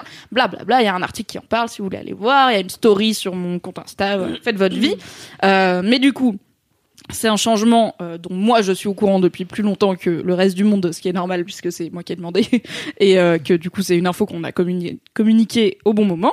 Mais du coup, euh, c'était un changement auquel j'ai pu me préparer, que j'ai pu décider et ça m'a mise dans toute une autre dynamique de changement et je pense que c'est ça que j'aime bien, c'est que le changement appelle le changement. Et du coup, j'ai changé un peu de look, j'ai été m'acheter plein de fringues, j'ai des mini shorts très mini et j'ai une frange, bon ça j'avais déjà une frange et beaucoup de chokers, donc ça j'aime bien.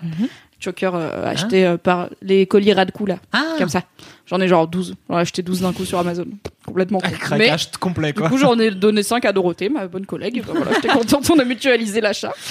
Euh, je me maquille plus souvent et un peu différemment, enfin plein de petits changements. Et j'ai fait du changement dans mon appart pour la première fois depuis 3 ans et demi, voire Oh my 4 God. ans peut-être que j'y habite.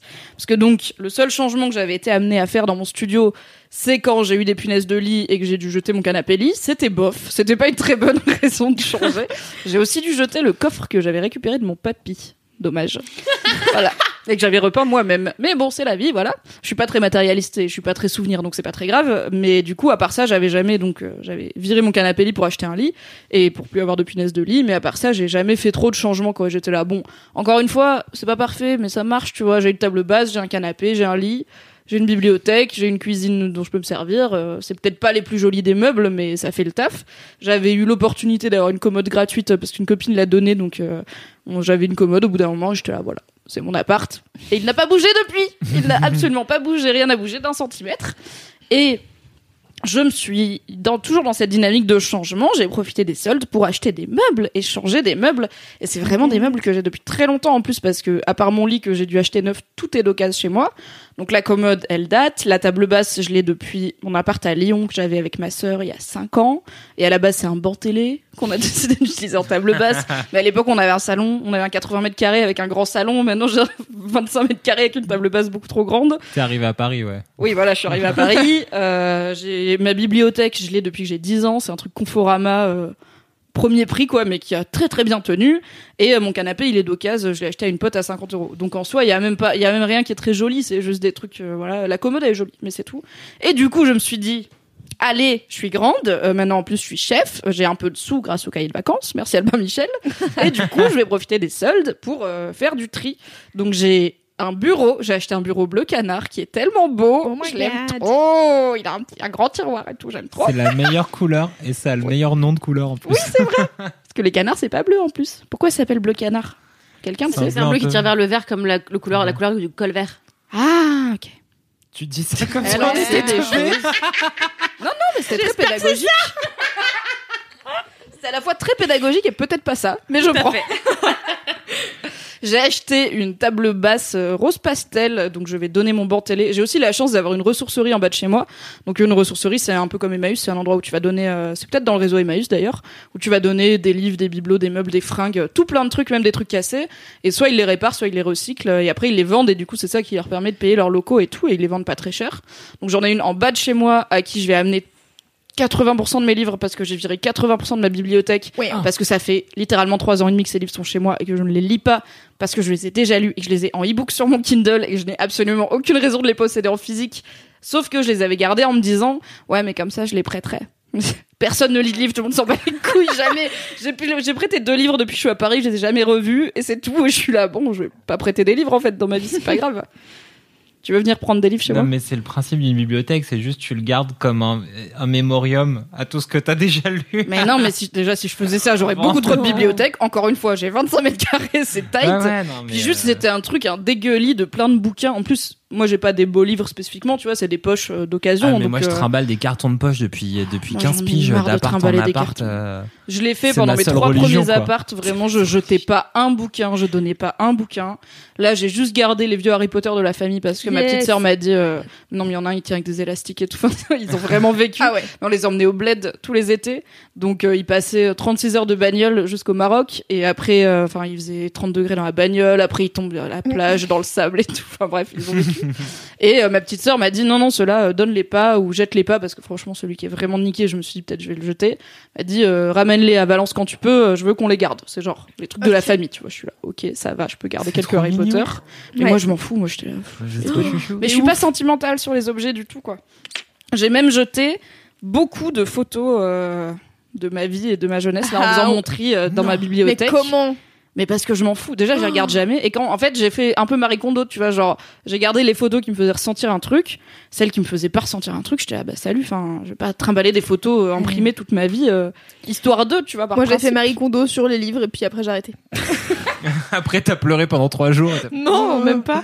Mais le pire, c'est que je les ai triés et ils sont encore. Alors ça, c'est ma, c'est ma dernière étape, c'est que maintenant, il faut que j'amène mes cartons de livres à la ressourcerie, mais elle est pas loin, et elle est ouverte le petites samedi, étapes de la vie. Et que je vire ma table basse moche pour euh, mettre ma jolie table basse. J'ai acheté un tapis, c'est la première fois de ma vie que j'ai Oh un my tapis. Mais C'est la première fois de ma vie que j'achète un bureau. Enfin, vraiment, j'ai l'impression d'avoir passé un step de Level OK, d'adulte. t'as eu un appart correct. Maintenant, t'as le droit d'avoir un Moi- appart moi, je veux un bien- peu bien. pourquoi t'as acheté un tapis? Pourquoi Qu'est-ce qui pousse à acheter un tapis? Parce que j'ai un appart en carrelage, et le carrelage, enfin, ca- gros carrelage blanc de cuisine, tu sais. Je Ah, sais, dégueu. je sais Donc il est froid aux pieds. Non, donc il est moche surtout, il est pas, enfin, Ah, c'est pour froid le aux pieds. En vrai, mon appart il est plutôt bien chauffé, donc ça va, tu vois. Je, je suis pas pieds nus. En plus, j'ai un chat, ça fait des poils et tout. Je... poils sous les pieds, c'est chiant. Mais juste, il est un peu chum, tu vois. Le carrelage, c'est vraiment du- des gros carrés blancs là qui servent à rien. Donc, j'ai acheté un tapis qui ressemble un peu au tapis de Shining, mais en plus, en plus fun. Et j'espère vraiment que mon chat va pas vomir dessus jour 2 parce qu'il est quand même blanc crème le tapis. Non, Mais, c'est un risque que j'ai aussi. décidé de prendre. Le seul truc que je m'autorise pas à faire, c'est d'acheter un canapé neuf pour remplacer mon vieux canapé parce que là, pour le coup, je sais que ce con de chat, il va faire ses griffes dessus. Et un canapé, ça coûte cher et là, vraiment, ça me ferait mal au Mm. cul. Mais, du coup, j'ai un bureau, une chaise. Je possédais pas de chaise. non plus. Waouh non, mais j'avais un canapé et Bah voilà, j'avais pas Et une table basse Je reçois pas très souvent en plus, donc. Moi, j'adore les tabourets. Moi, je déteste les tabourets. J'adore ça. T'as pas de dossier, t'es tout le temps assis. Non, mais j'adore en acheter parce qu'en effet, personne s'assoit dessus. Mais j'adore les acheter parce que je trouve qu'en fait, déjà, le tabouret, c'est la bonne alternative à la chaise parce que ça coûte moins cher. Et je trouve que de ce fait, les gens se donnent plus, tu vois, euh, quant à l'originalité du produit. Donc, par exemple, à côté de chez moi, Ouais. T'as des gens qui font tout en wax et euh, du Hein coup ils ont des chaises, enfin des tabourets en wax absolument incroyables et ils font aussi des pots à cactus en wax. Ouais, alors quoi, explique euh, Wax parce que je suis pas sûre que tout le monde sache. C'est un espèce de tissu à imprimer euh, en provenance euh, à l'origine d'Afrique, euh, très très coloré et dont on se sert souvent pour faire euh, des vêtements, euh, notamment des robes, des, enfin des, des pantalons, des, vêt- des vêtements quoi. Et donc à côté de chez moi, ils en font notamment des tabourets et des machins pour mettre des cactus. C'est très joli. Donc voilà, j'aime beaucoup les tabourets. Eh, belle digression, merci. Peut-être qu'un jour, J'en ai deux j'investirai dans un. Et mais jamais tu Enfin, t'assois dessus. Si. Alors si, bah en fait moi je reçois souvent à la maison, donc Oui. euh, je mets les gens sur les tabourets. Euh, moi j'ai ma chaise balinaise euh, qui reçoit mon fessier. Bah oui, Très bien. évidemment, toi t'as Mais- une chaise et les gens tu leur files des tabourets. Après ils sont là mal à l'aise, euh, sans dossier, euh, pendant des heures. Puis avachis. Je sais pas, tu je vois. dis ça. C'est pas que je me tiens très droite, mais sur un tabouret, je trouve que c'est pire que tout. C'est horrible Ah oui, non, d'être mais- assis sur un tabouret, c'est la pire angoisse Mais du le truc monde. c'est que les Après tabourets les ils vont sous une table. Vous avez Contrairement tellement d'opinions. Oui. je stresse les tabourets. J'ai horreur d'être Du coup, maintenant que j'ai fait un tour du propriétaire de mon appartement, euh, et bien juste voilà, je suis contente de cette dynamique de changement et euh, j'ai en fait comme dans ma vie, j'ai pas vraiment d'objectif et de bucket list. Genre, je veux pas me marier, ni acheter un appart, ni avoir d'enfants, ni tous les toutes les cases de la vie d'adulte. C'est trop Et bien les enfants Mimi, tu, tu veux pas le mien? Non, ça va, merci, je te laisse. C'est très généreux de ta part de proposer. Et euh, j'ai pas non plus de grands rêves, genre faire le tour du monde, euh, machin. Je voudrais juste aller dans l'espace, mais pour l'instant, c'est pas trop moi. Pas de grand rêve, je veux juste aller dans l'espace. J'ai pas de bucket list. juste, J'aimerais bien dans ma vie. Dernier, laisse-moi kiffer. J'aurai 72 ans et je serai là. Mon grand kiff, c'est que j'étais en orbite 3 minutes et ça me, ça me suffit, tu vois. Mais bon, on n'y est pas encore, même si, franchement, si vous avez suivi un peu les infos, les vols, euh, le tourisme spatial, il y a eu une moyen, avancée là, il y a pas longtemps, j'y crois, j'y crois. Ouais. Euh, du coup, je suis souvent en mode, en fait, j'ai des potes que j'aime bien, j'ai un boulot que j'aime bien, j'ai un mec que j'aime bien, j'ai un appart qui est correct et pour l'instant, je pense pas avoir ni le courage ni beaucoup d'opportunités d'avoir mieux. Donc je suis là, bon, ma vie, elle va peut-être pas trop changer. Et du coup, quand je me projette dans un ou deux ans, je suis toujours en mode, ce sera sûrement à peu près pareil. Euh, ou alors, euh, il y aura un ou deux trucs qui ont arrêté de me plaire et que j'ai changé, quoi. Mais euh, jamais des gros trucs. Et du coup, je suis contente d'avoir voilà une petite période de changement, de renouveau. Là, je rentre chez moi, je vois mon bureau bleu canard, je suis là, qu'est-ce qu'il est beau, je l'aime trop, il est trop beau. Lundi, j'ai passé ma soirée à mon bureau à regarder mon documentaire déprimant sur les, les incels, c'était bien. Avec mon petit chat et tout, j'étais là, ah, on est bien à son bureau On quand dirait même. moi avec ma commode. Bah, c'est pareil. Ouais. Full Circle LMK épisode 1, non? C'était pas l'épisode Non, non, pas je le pense 1, pas. mais Ah, au ok. moins le 3, un truc comme ça. ouais.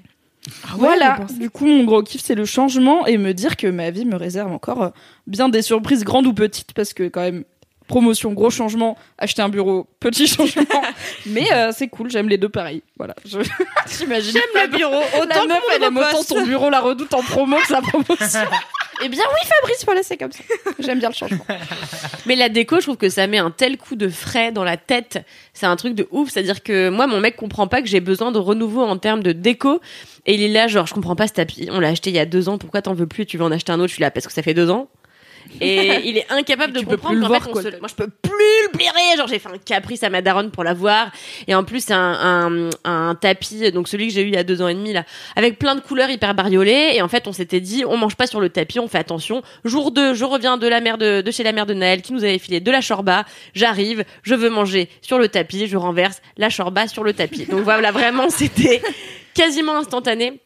Mais euh, ouais, on se rend pas compte. En fait, on sous-estime euh, le besoin, enfin le, le, le fait que le renouveau ça apporte autant de, de fraîcheur. Et euh, moi, je sais que c'est notamment pour ça que j'achète des vêtements en masse, tu vois, parce que j'ai l'impression moi-même de me renouveler en tant que personne, en tant que femme, quand j'ai des nouveaux, des nouvelles jupes, par exemple. Ça, je l'ai toujours compris. Ce que j'ai du mal à comprendre, c'est ton, enfin, ta, pardon, ta difficulté à te débarrasser des anciens. Parce que Non, tu vois, ça- là, j'ai, je, bah, après, j'ai pas beaucoup de place, donc dans tous les cas, je peux pas accumuler beaucoup de trucs. Tu vois, j'ai pas de cave et tout comme toi.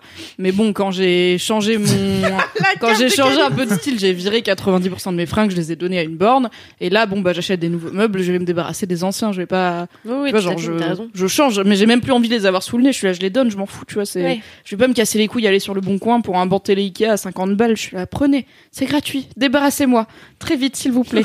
j'ai plus envie de les avoir sous le nez, alors que toi, t'achètes plein de fringues, mais tu gardes les anciennes. Bah, je Mais les les ça dépend. Après, je les redécouvre. Tu vois, là, franchement, j'étais à la cave le mois dernier, j'ai fait, mais qu'est-ce que, mais c'est à moi? C'est un magasin, la cave. Non mais mec, euh, j'ai montré à Louise il y a quelques Non, jours euh, la photo de ma cave, c'est vraiment un délire, genre vraiment je mens pas, tu vois. Il y a vraiment énormément de sacs et vraiment, ça prend quasiment. J'ai une valise d'écharpes. Et bref, non mais les vêtements, euh, c'est fou. C'est en fait, en plus c'est faux parce que quand les gens viennent chez moi en soirée Dingo. et que j'ai un peu Ah, picolé, bah ça, oui. je dis allez Ah, prenez oui. ça, je jette aux gens. On donne. Et, et les gens repartent Canon de à chez moi avec des sacs de vêtements, tu vois. C'est juste qu'en fait, il faut faire la démarche. En fait, c'est plus un problème de flemme qu'un problème de je tiens particulièrement au truc parce que Mm. plutôt comme toi finalement, même les photos, j'ai pas de difficulté à les jeter. Mm. Enfin, je, je suis pas quelqu'un d'hyper sentimentaliste euh, avec euh, les objets, quoi. Mais euh, bravo pour ce meuble Ouais. bleu canard. J'espère qu'on sera invité un jour chez toi. Euh, bah oui, bah, j'attends déjà que tu nous invites chez toi parce que j'attends depuis longtemps. Et ensuite, je vous inviterai chez C'est moi, clair, ce sera beaucoup moins joli et on mangera moins bien. Voilà. Qu'est-ce que t'attends T'es grande tata. C'est simple. C'est bah oui, bah toi t'es qu'à m'inviter chez toi. J'ai une tante, elle a pas parlé à sa meilleure amie pendant 25 ans parce que c'était autour de sa meilleure amie de l'inviter à dîner. Elle Non. était là, bah c'est moi qui l'ai invitée la dernière fois. On rend l'invitation. Elle m'a pas, c'était sa meilleure amie et elle lui a reparlé que parce que elle a eu un problème de santé, elle a cru qu'elle allait mourir et elle était là 25 bon. balais après. J'imagine que je vais la rappeler quand même, mais c'était son tour. C'est fou. La folie des gens.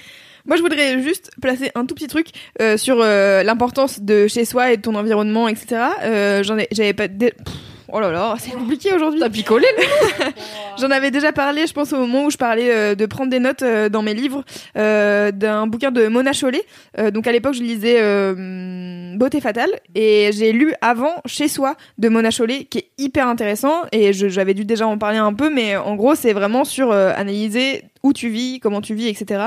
Et c'est trop intéressant et elle donne plein de clés justement pour essayer de comprendre pourquoi en fait c'est important d'avoir un chez toi, d'avoir une chambre à toi, etc. Enfin voilà, c'était hyper intéressant. C'était mon point euh, digression. Mona Chollet. Point euh, culture littéraire, voilà. Bravo Louise. Point ref. Exactement. Non, non, mais c'est vrai. Enfin, tu vois, moi en ce moment, je peux plus blairer mon appart. Mais c'est-à-dire que quand je rentre chez moi, j'ai envie de tout casser. Je peux plus blairer ce putain d'appartement. Et ça me fait ça une fois tous les ans. Et je remarque que c'est étonnamment juste avant que je parte en vacances. C'est-à-dire un ras-le-bol de la vie de manière globale. J'ai juste envie de me barrer. Oui, c'est vrai. prends, dans le prends un enfant, hein. il va défoncer ton appart à ta place et tu seras obligé de tout changer. C'est vrai, c'est Cédric, bonheur. vous avez remarqué comme aujourd'hui, il a trop envie de parler Ah, fait que son enfant lui pourrit la une vie. semaine. ça fait une semaine, ma meuf elle est à Barcelone, je gère l'enfant. je suis tout seul. je suis tout seul au travail à la maison avec l'enfant qui me hurle dans la gueule. Je, suis- je le fous devant Choupi pendant une heure par jour en mode genre bah les couilles, c'est pas censé regarder la télé, mais là tu me casses trop la tête. Euh, Quelqu'un le veut, genre vraiment. En location, tu vois. Non, ça va, il est choupi. Euh, Kalindi, c'est à toi? Quel est ton gros kiff à toi? Alors mon gros kiff, c'est encore de la cuisine, mais cette fois-ci à taille humaine. Euh, forte. et qu'est-ce que quoi? Oui, tout à fait. J'ai mangé euh, avant-hier. au- J'adore quand tes gros, tes gros kiffs, c'est des trucs que t'as mangé. c'est Avant vrai. hier, elle a mangé. Bravo à elle. J'ai mangé euh, au Café Pouchkine, euh, qui est euh, un restaurant qui est un peu Ah, une institution bon. euh, dans Paris, et qui est un restaurant russe. Et je ne connaissais que trop mal la gastronomie russe. J'ai donc pu y remédier. Et donc, c'était très bien. J'étais avec euh, des amis à moi et on a bu des cocktails absolument divins en entrée euh, à base de champagne, euh, rosé, euh, crème de framboise, fraises, basilic et gin, je crois. Donc ça, c'était pour se mettre en bouche. Et ensuite, nous avons en bouche, déjà, je roule sous la, sous la table. hein, ah bah c'était fort alcoolisé. Et donc en entrée, on a eu le droit à plein de choses, notamment un- une raviole de saumon avec une nage de crème sour, qui était pas mal mais pas extraordinaire non plus. Mais surtout après j'ai mangé des pilochki, qui sont euh, des petits feuilletés. Donc là on avait euh, champignons, euh, viande et légumes.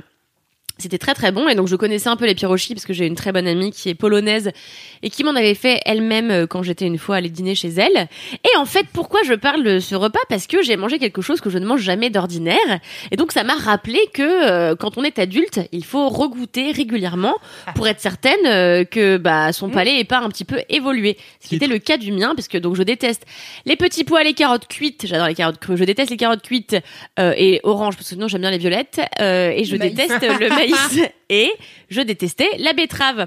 Et j'ai goûté le borsch, donc la, la, la, la, la fameuse soupe à la betterave russe, qui servent aussi en Roumanie et en Pologne. Et donc euh, c'est à base de betterave. Et là en fait la betterave était euh, le, le potage était tellement bien réussi que la betterave était finalement assez douce et pas trop sucrée. C'était servi avec des pickles de betterave, donc euh, le fait que ce soit un peu pickles, ça apportait un peu d'acidité au truc, donc ça enlevait encore de la sucrosité à la betterave. Et euh, il y avait aussi de la pomme confite. C'était délicieux. Euh, c'était hyper euh, frais et revigorant quoi. Donc j'ai adoré. J'y suis revenue deux fois. J'ai même fini le potage d'une de mes de mes de mes amies. Donc euh, c'est très bien. Je me suis rendu compte que j'aimais finalement la betterave. Incroyable. Incroyable. Incroyable. Comme Mimi avec les moules. Inc. Ouais, doucement, j'ai quand même. genre, Ouais, j'ai mangé deux moules et j'ai survécu. Je commande pas des moules au resto, vraiment. Bon. Pour moi, la betterave, c'est un peu l'inverse de l'endive. L'endive, c'est, moi, j'aime bien ça cru, pas cuit, et la betterave, c'est bon cuit, pas cru. C'est trop bon la betterave crue. Aucun intérêt comme info. Non, non, mais si, si, si. Non, mais attends, c'est vachement intéressant. Parce que euh, moi, c'est figure-toi que c'est un peu pareil. Je Ah bah. déteste. euh, alors, c'est pas que je déteste, mais l'endive cuite. C'est pas bon. En fait, ce qui est bon dans la dans la dans la dans l'endive au jambon, c'est le jambon et la béchamel. On est tous d'accord pour dire ça. Donc finalement, euh, tu vois, s'il y avait pas le jambon et la béchamel, je connais per- je connais peu de gens qui iraient faire cuire au four une une endive quoi. La tristesse, j'imagine, genre un, un grand plat au four Donc, avec Avec une unique endive au milieu. Et le timer était là. Ah, c'est mon dîner. La tristitude. Horrible. Tout à fait. Ça me rappelle. Bon, non. Et, euh, et voilà. Et donc, après ce potage à la betterave qui était, ma foi, délicieux, j'ai mangé un autre plat qui était du saumon en croûte avec euh, du riz à l'intérieur. C'était délicieux qui trempait dans une sauce au beurre et à la nette. C'était assez simple mais divin. Et après, j'ai mangé le fameux bœuf stroganoff que j'avais mangé une fois il y a 10 ans, il y a plus de 10 ans que ma grand-mère m'avait fait. Mais il y a 12 plats? Et oui, tout à fait. Ah. C'était un menu dégustation. Ah. Donc, on a pu goûter un petit peu de leur spécialité. euh, voilà. Mhm, D'accord. Délice, délice, délice. Et donc le bœuf stroganoff, j'avais pas mangé depuis au moins 10 ans. Ma grand-mère le faisait. quoi? C'est un bœuf euh, dans une espèce de sauce un peu sucrée et assez réduite, ce qui fait que la sauce est assez épaisse et un peu orangée. Alors il faudrait que je regarde exactement comment ils font ça, je ne sais pas. Mais le bœuf est très tendre parce qu'à mon avis, il l'a mariné pendant très longtemps dans cette sauce et on l'a bien, on a bien laissé réduire la sauce, donc elle a bien pénétré la viande, qui était vraiment crémeuse. Enfin, tu vois du beurre quoi. T'avais à peine à, à mâchouiller. Tu avec ta langue et se délitait dans ta bouche. Et c'était accompagné d'une purée bien grasse, là, comme on aime bien passer au tamis, donc lisse comme Ouais, tout, ouais, ouais. délicieuse. Je tiens à vous dire qu'il est 19h40. J'ai extrêmement faim. Ah non, mais c'était un régal. Et donc le tout accompagné d'un bon vin et en dessert. Alors là, franchement, moi je ne suis pas dessert, tu n'es pas dessert non plus, Mimi. Euh, Vas-y, et- dessert russe, il y a quoi? Pardon. Eh bien, j'y viens. Euh, C'était une intro. Là, bah, en fait, le café Pouchkine a fait sa réputation de des pâtisseries qui vendaient en réalité, tu vois. Donc, euh, c'est surtout quelque chose qui est connu pour les gâteaux plus que pour euh, les plats Ouais, C'était salés. un salon de thé euh, Et- pendant exactement. super longtemps en fait. Ouais. Et du coup, euh, je m'attendais, j'attendais vachement euh, les desserts et j'ai pas été déçue. Donc, en fait, euh, j'ai mangé un machin. Donc, c'était une matrioshki, donc en forme de, de poupée russe. Et donc, l'intérieur, c'était de la crème vanillée. À l'intérieur, euh, une espèce de confiture de griotte. Euh, le tout laqué. C'était sublime. Ça ressemblait vraiment à une Incroyable. russe avec un sablé en base. Et donc, tu pouvais, hop, donner un petit coup de couteau comme ça. Et tu l'ouvrais et ça s'ouvrait et la griotte coulait. Waouh. Délice. Donc il y avait ça, il y avait, euh, c'est pas très russe mais bon, un cheesecake euh, euh, passion mangue coco avec L'intégralité des ingrédients, ils sont jamais poussés en russe. Il y avait une pizza trois fromages. et dessus il y avait des paillettes un Des peu, euh, c'était sublime donc des paillettes Des comestibles. paillettes sur ton. Tout à Ah fait. ouais.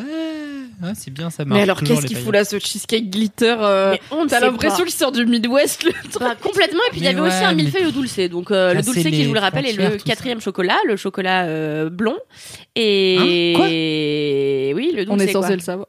Non, je, Comme ouais, le, je veux bien le que tu dulce fasses de un- leche, c'est un non chocolat. non le dulce de leche c'est une crème de confiture de lait Ah, ça, je me disais, je connais, j'aime bien. Non, le sur le dulce, chocolat blond. Le dulce, c'est le chocolat blanc, c'est la quatrième sorte de chocolat en fait. Il y a le noir, le lait, le blanc et le dulce, Et c'est Ouais. qui est quoi très peu Qui connu est- en fait. ouais, euh, qui est, qui a un peu une espèce couleur de de- caramel, non enfin... Tout à fait, qui ressemble à, qui a, dont le goût est assez proche du caramel et qui a une couleur, euh, bah caramel. Euh, Voilà, c'est très bon et notamment à côté de notre travail, il y a euh, la pâtisserie Michalak où ils proposent euh, du chocolat blond avec du yuzu. Je connais ton désamour. Ah non, c'est pas toi qui n'aime pas le yuzu et tu dis que Non, j'aime bien. Et pour le coup, euh, les desserts, je suis pas très dessert et pas tr- très sucrerie, mais quand c'est à base de citron ou de yuzu ou d'autres euh, agrumes qui ne sont pas du pamplemousse, car le pamplemousse est la pire chose. Généralement, j'aime bien parce que c'est pas très sucré, quoi. C'est des trucs où c'est l'acidité qui fait le taf, donc euh, j'aime bien. Voilà. Eh bien, écoute, c'était euh, le tout était divin. J'étais ravie et euh, ça m'a rappelé une bonne soirée. Euh, c'est ça que c'est ça dont je te disais tout à l'heure. Faut que tu me rappelles. Ah, oui. oui. Et euh, en fait, j'avais. ma- Elle m'a dit. Bon job, Loulou. Mais c'est, vous allez voir, c'est une anecdote finalement assez nulle, euh, qui est qu'il y a quelques années, ma meilleure amie m'a invité à dîner dans un restaurant russe, et donc nous avons été toutes les deux. C'était, euh, je me souviens plus du nom, un petit, un petit truc à Paris euh, euh, très sympathique, et donc euh, j'ai bu de la vodka qui s'appelle la Kalinka, euh, qui est une, donc une région en, en Russie, mais j'étais contente de boire euh, un breuvage dont le nom se rapprochait du mien, et euh, et donc en fait c'était une soirée que nous avions passée au restaurant juste après être allé voir Romain Duris euh, au théâtre. Ça. Je dis sinon je voulais. Je sais pas pourquoi dans ma tête j'ai bugué et je pensais que t'étais vraiment en Russie parce que je pense que je réfléchissais à quel point j'ai envie d'aller en Russie. Et du coup dans ma tête j'ai eu une demi seconde de il y avait Romain Duris au théâtre en Russie genre il est pas si connu qu'est-ce qui se passe? Après je me suis rappelé que c'était à Paris. Attends, attends, mais t'as très envie d'aller en Russie? Ah, j'ai eu une grosse période de fascination euh, littérature russe Dostoevsky Ah et oui, tout, et euh, j'ai très très envie d'y aller, mais il se trouve que le compagnon de ma sœur étant russe euh, et sa famille étant adorable, il est possible. Enfin là, les- mes parents ils ont été pour le Nouvel An par exemple, ils ont été à Moscou et à Saint-Pétersbourg, donc euh, il est possible qu'un de ces quatre, quand j'aurai mis un peu de côté, je Ah, je. Ouais, j'ai envie de chanter. Je savais. Moscou, Moscou. Ah, mais trop bien. Moi, j'ai jamais voulu aller en. Russie. Ah, c'est ça me, c'est un pays qui a une histoire très euh, poétique et drama, tu vois, genre vraiment les gars ils sont drama de ouf, et Ah en non, même temps un peu désabusés, et après ils boivent la vodka, ils sont là, c'est comme ça la vie. Bah, C'est comme ça en Russie. tellement. C'est normal en. Russie. C'est normal en Russie. Oui. C'était les vidéos d'Antoine Daniel à l'époque où il faisait What the Cut. Et il y a un épisode que je vous encourage à aller voir qui s'appelle euh, bah, l'épisode spécial euh, Russie. Russie. Et euh, beaucoup de choses géniales, dont des personnes qui se tapent dessus avec des pelles. Voilà. Euh, voilà, je vous encourage à aller voir cette vidéo. Mais toujours est-il que du coup, c'était une très bonne soirée que j'avais passée. Ça m'a rappelé cette soirée. Et donc, on avait été voir Romain Duris qui jouait dans La solitude des champs de coton de euh, Bernard Henri, Bernard Marie Coltès. Ouais. Euh, sur euh, une histoire de, de drogue dealer. Bon, bref. Et oui, euh, c'est- bof funky, c'est bof, funky et euh, c'était vachement sympa. Et c'était la première fois que je voyais Romain Duris euh, jouer au théâtre et c'est là que je me suis rendu compte qu'il était extrêmement petit. Mais comme tu aimes tout ce qui est petit qui ne devrait pas l'être, Alors je sais pas Fanny si Romain Hector. Duris aurait dû être grand, mais en tout cas je l'aime quand dans même. ta tête, il aurait dû l'être en tout cas. Ah oui, j'étais choquée. Alors ça m'a pas fait euh, moins l'aimer, bien sûr. Et donc après, on avait été dans ce restaurant russe et on avait euh, dîné d'un bœuf stroganoff. Du coup, c'était il y a bien une dizaine d'années, oui. Et, euh, et on avait bu de la vodka, c'était très chouette. Et je me suis dit que c'est terrible parce que j'ai un amour pour la cuisine euh, asiatique euh, et pour la cuisine euh, d'Amérique latine et qu'en fait, je connaissais finalement assez peu la cuisine de cette partie-là du monde. Or, elle cache euh, plein de choses assez intéressantes. Et euh, donc, Notamment des cheesecakes pailletés. notamment des cheesecakes à paillettes. Et donc j'ai posté tout ça sur Instagram et il y a une une de mes abonnées qui m'a répondu ah ah tu sais que euh, le borsch, euh, les pirochki et euh, et le bœuf stroganoff c'est les trucs qui coûtent le moins cher euh, chez nous donc vraiment on les vend à quelques euros, tu vois, et c'est vraiment les plats du pauvre entre guillemets. Donc c'est Oui, fou que t'ailles manger ça au café Pouchkine et que, ça- quoi. que ça coûte une fortune. Et oui, c'est un peu l'ironie parfois de la gastronomie, c'est hein. qu'en twistant juste une recette qui a priori est une recette de pauvre entre guillemets, et ben tu vends des trucs euh, hors de prix, mais voilà, c'est comme ça. Et en tout cas, c'était très bien twisté puisque le borsch que j'avais mangé une fois et que j'avais trouvé à gerber, euh, là c'était divin. Donc euh, si vous avez le menu est au prix finalement assez accessible de 55 euros le menu dégustation avec ça tout ce va. que je viens de vous citer.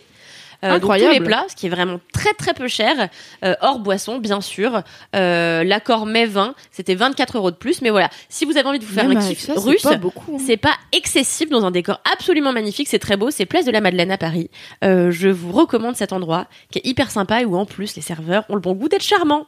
Évidemment. Voilà. Forcément, bien entendu. Ça me rappelle qu'à un moment, j'avais un projet où je me disais, euh, j'avais décidé, et finalement, je me suis rendu compte que c'était trop cher, que dans chaque fois que j'irais dans un nouveau pays, j'irais manger au moins une fois dans un resto français pour voir ce que ce pays imaginait Non. être la culture française, enfin, la cuisine française.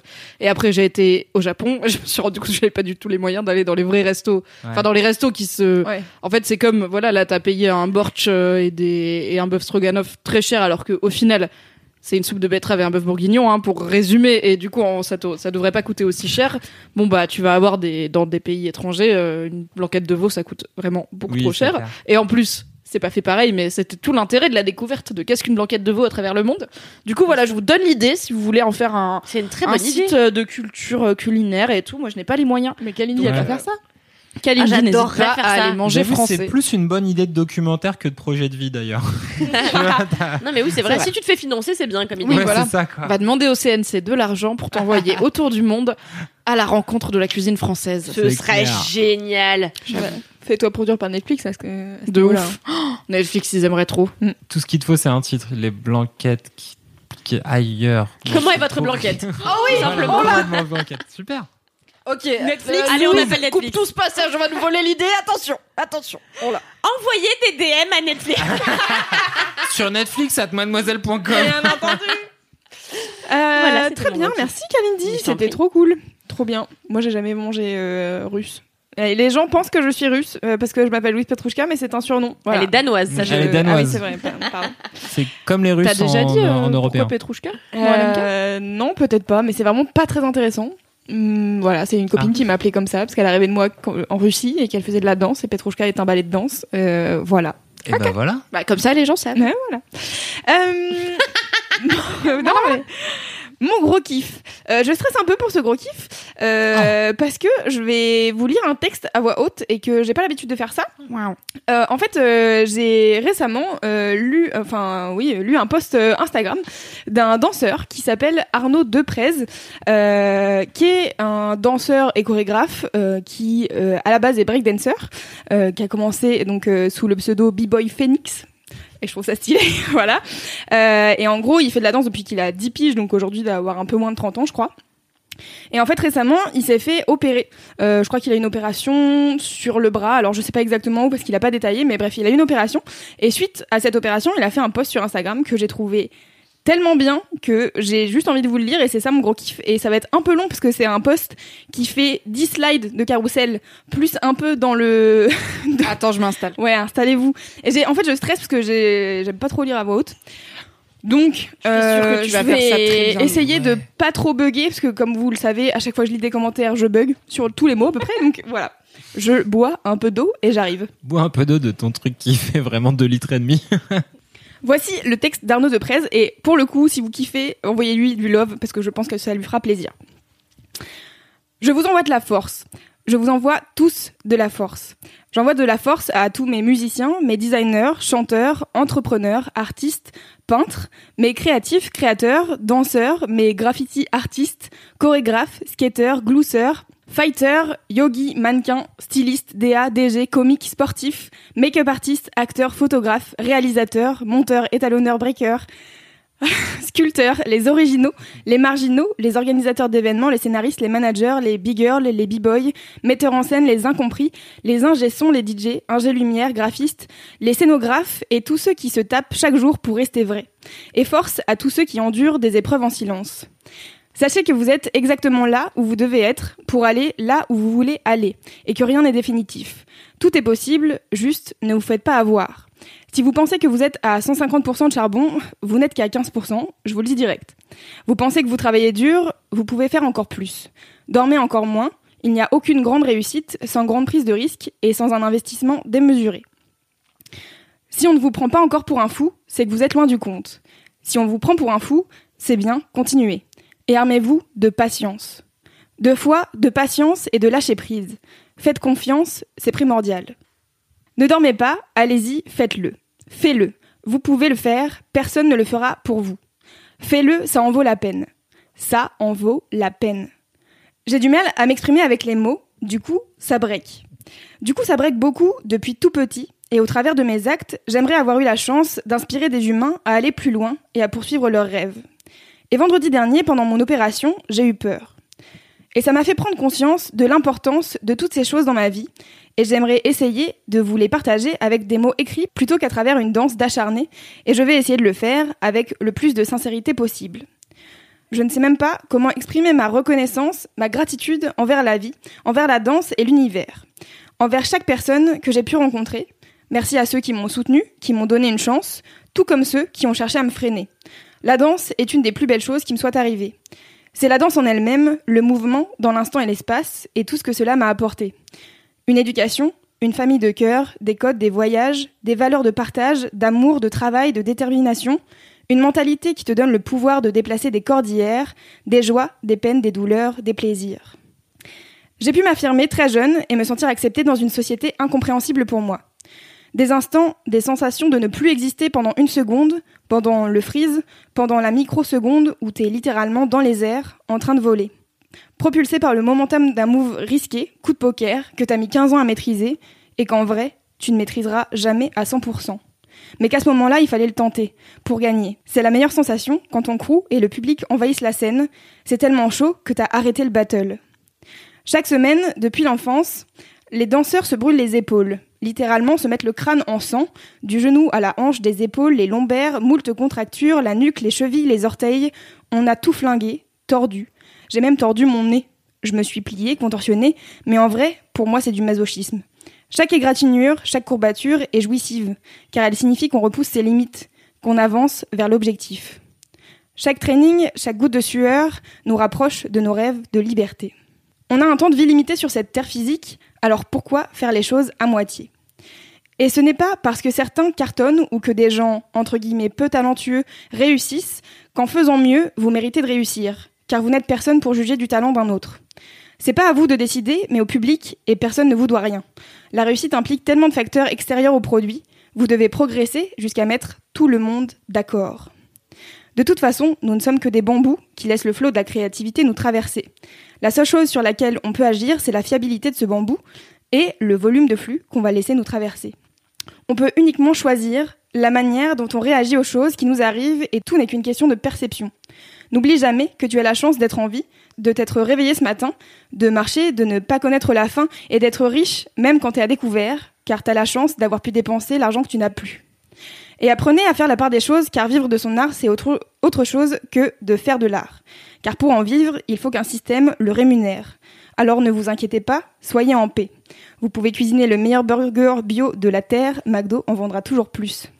Tout est une question d'instant présent et de combinaison de moments. Car pour toi, ce qui est naze remplit sûrement de bonheur le cœur d'une personne et tous les goûts sont dans la nature. Ne jugez pas, chacun est à sa place. C'est pas mieux ou moins bien, c'est juste différent. Donc ce n'est pas parce que vous galérez avec votre art que vous n'êtes pas bon. Ça veut juste dire qu'il faut continuer et que vous n'avez pas encore suffisamment échoué. Chaque refus, chaque raté, chaque non vous rapproche un peu plus du oui. Passez encore 100 castings et ne vous inquiétez pas. Passez-en 3000 s'il le faut, y a quoi? Et peut-être que dans 10 ans, Inch'Allah, il se passera un truc. Et s'il se passe rien, c'est très bien aussi, car vous avez eu la chance de pratiquer votre art avec sincérité pendant tout ce temps. Je vous le dis cash, suivre sa voie, que ce soit la danse ou ce que tu veux, est rarement encouragé par la société, la famille, l'État ou l'école. C'est très compliqué au quotidien de vivre de son art, mais la vérité, je peux vous l'affirmer, c'est beaucoup plus compliqué de faire chaque jour un taf qui ne nous satisfait pas et de gâcher notre précieux temps. Et croyez-moi, ça en vaut la peine. Et n'oubliez pas que l'obstacle est le chemin. Soyez des guerriers de la lumière, CF Coelho, si vous l'avez lu, moi pas. On a la chance de pouvoir faire sourire, pleurer, toucher le public et si ça se trouve, changer une destinée. Transmettez votre savoir, partagez, échangez. Juste un exemple. Combien de fois la police m'a viré quand je faisais des spectacles de rue? Comment peut-on se faire virer de la rue? Sérieux. On se faisait même virer des gares le dimanche quand on s'entraînait. Comment on peut interdire à un être humain de bouger son corps d'une certaine manière dans un lieu public? C'est quoi le concept? Il y a un sérieux problème. Et tous ces banquiers qui te rient au nez, ces propriétaires qui veulent rien te louer, ces conseillers d'orientation à deux francs et tous ces gens qui te prennent pas au sérieux, qui te demandent si c'est ton vrai métier et te prennent pour un saltimbanque. Mais c'est quoi cette question? Ça déchire d'être un saltimbanque en vrai? Elle est très révélatrice d'un problème dans le système, où on te donne juste suffisamment pour que tu consommes et continues à quémander pour payer tes impôts. Tous ces policiers qui m'ont dérespecté, c'est ce qui est écrit dans le texte, ou pris, euh, ou pris nos postes de musique, ils écoutent de la putain de musique, sont fans d'un artiste et regardent probablement Danse avec les stars. On dirait que le système est aveugle ou amnésie. Ouvrez les yeux, de l'art classique à l'art contemporain et toutes les formes d'art. Imaginez juste une société sans couleur, sans Michael Jackson, sans James Brown, sans Picasso, sans Da Vinci, sans Booba, sans musée, sans Hermès et sa lyre, sans la danse, sans la musique, sans les hiéroglyphes, les peintures rupestres. Mais tous ces freins ne sont que des moteurs qui doivent te pousser vers le haut, car chaque épreuve, intrinsèquement par définition, est surmontable. Merci à tous les bâtons dans mes roues qui m'ont poussé à trouver d'autres moyens d'avancer. Je me bats contre des blessures depuis que j'ai 14 ans, notamment un spondylolisthésis, j'espère que je prononce bien, qui, menace de, qui me menace de finir en fauteuil roulant si je me cambre trop violemment. Et alors, je vais juste pas me plier le dos en arrière, mais sur les côtés et en avant. J'ai trouvé de nouveaux frises, c'est tout. Il y a des gens qui dansent avec une seule jambe, ne l'oubliez pas. Et je suis obligée, combien de fois par an, d'aller chez l'ostéo, le kiné, l'acupuncteur, le cryothérapeute, l'éthiopathe, l'hôpital, le médecin du sport, et alors? Il y a quoi? Il rien. Je suis juste condamnée à avoir des abdos à vie pour maintenir mes lombaires. Fin. On a tout fait. Je dors sur un tapis d'acupressure, jusqu'au magnétiseur, rebooteur, chiropracteur, les ponctions, les hygromas, les mésothérapies, les infiltrations, les déchirures musculaires, les scolioses. Mais au final, on est toujours là je serai toujours plus souple que le banquier qui ne me prend pas au sérieux, alors que j'ai la même licence en finance que lui, et plus aligné spirituellement que tous les keufs qui m'ont arrêté pour de la danse. Et je suis heureux chaque jour, quand je dois me lever tôt, pour aller en répétition et faire ce que j'aime. Je veux pas prendre de vacances, je m'en tape complet, si je pouvais danser plus, je danserais encore plus. Ne lâchez rien, l'univers est grand, Dieu est grand, et ceux qui font les bonnes choses seront récompensés. Nous sommes des phénix, Voyez toutes vos épreuves comme une manière de progresser. Soyez reconnaissant pour chaque seconde qui vous est offerte. Croyez en vous, croyez au pouvoir de la visualisation. More life, more love, spread the word. Voilà, c'était long, mais c'était ça. Voilà. Franchement, t'as pas choisi le texte le plus facile à lire pour une meuf qui aime pas lire à voix haute parce que le bail des genre de tous les trucs, genre l'acupuncture, oui. l'éthiopathe et tout. Je te laisse c'est quoi Le cryothérapeute. Je sais pas. Euh, voilà, en fait, j'ai lu ce texte et en fait, je trouve il y a des trucs avec, qui, avec lesquels je suis plus ou moins d'accord, etc. Mais en fait, je trouve que c'est la forme, l'importance du fond sur la forme. Pareil, le texte est plein de, de fautes d'orthographe et tout, mais je trouve que c'est pas grave parce que je trouve que ce qu'il raconte est hyper fort. Et, euh, et voilà, c'était mon gros kiff. C'est le truc que j'ai lu l'autre jour euh, chez moi. Avant de partir au travail, j'étais là, waouh, ok, c'est ouf. Et donc merci Arnaud de Presse d'avoir écrit ce texte qui est trop bien et de donner de la force à tous les saltimbanques. et, euh, et je voulais aussi dire juste un dernier mot sur le fait que il a fait sa première création là cette année qui s'appelle Process et donc c'est sa première chorégraphie, son premier solo et du coup je vous mettrai le teaser en bio si ça vous intéresse. Voilà, c'était trop bien. Bah trop stylé de ouf. Et Bravo, vraiment, d'habitude, j'aime pas les textes inspirants, tu vois. euh. Genre, alors, j'aime Fab d'un amour pur, mais des fois, il m'envoie des captures d'écran de son appli de méditation qui lui Oh, donne ça, des trucs à méditer, tu vois, et je suis là. pff, ça- Ça ne me parle pas, les belles phrases. Enfin, les belles phrases parce que c'est du beau français ou Ouais. un, un travail sur la langue, ok, mais c'est juste des trucs genre, ça fait réfléchir. Je suis là, pff, ça me saoule. Mais alors, déjà, là, c'était plus long, donc c'est cool parce que souvent, je trouve que ces phrases, elles sont un peu fourre-tout, tu vois, on dirait un horoscope. euh, Du coup, moi, ça me parle pas. Bisous, Fab. Mais... Non, mais il le sait, tu vois. Genre, Quand à tu chaque regardes l'étoile du Nord, tu tu, sais que c'est vois pas la mon distance à parcourir. vise les étoiles pour Ben, atterrir à la lune ou l'un ou l'autre. Non mais bon, lune. vraiment c'est pas des trucs débiles qu'ils m'envoient et souvent c'est des citations extraites de trucs plus longs, mais c'est le côté vraiment euh, tout petit truc à grignoter où je suis là bon ok c'est une demi pistache de sagesse, euh, on va pas aller très loin, même si on aime bien les pistaches. Et du coup là c'était un sachet entier de pistaches, Ah ouais. c'était cool.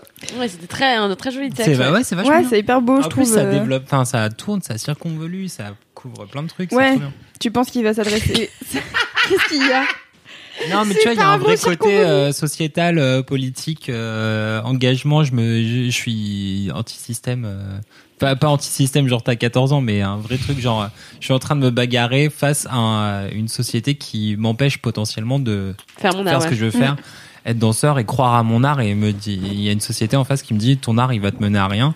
Et en fait, j'ai le courage de dire, euh, nique-toi. En fait, je pense que ça peut me mener quelque Mm. part, ne serait-ce qu'à euh, Ouais. vivre euh, ma Mais vie. je trouve ça, en fait, je trouve ça aussi beau le message sur. euh, Bah en fait, euh, arrêtez de vous comparer aux autres. Euh, Ouais. En effet, ce qui apporte du bonheur à quelqu'un peut, vous pouvez Ah. trouver que c'est de la merde, mais bah en ça j'ai trouvé ça très bien, ouais ce truc de, en fait s'il y a des gens moins talentueux qui sont plus connus, c'est juste que le public les aime bien et si le public les aime bien, C'est que Bah, désolé, hein, mais c'est ça qui compte à la fin, quoi. Donc euh, vous allez peut-être moins bien en vivre, Ouais, mais après, et c'est continuer à essayer.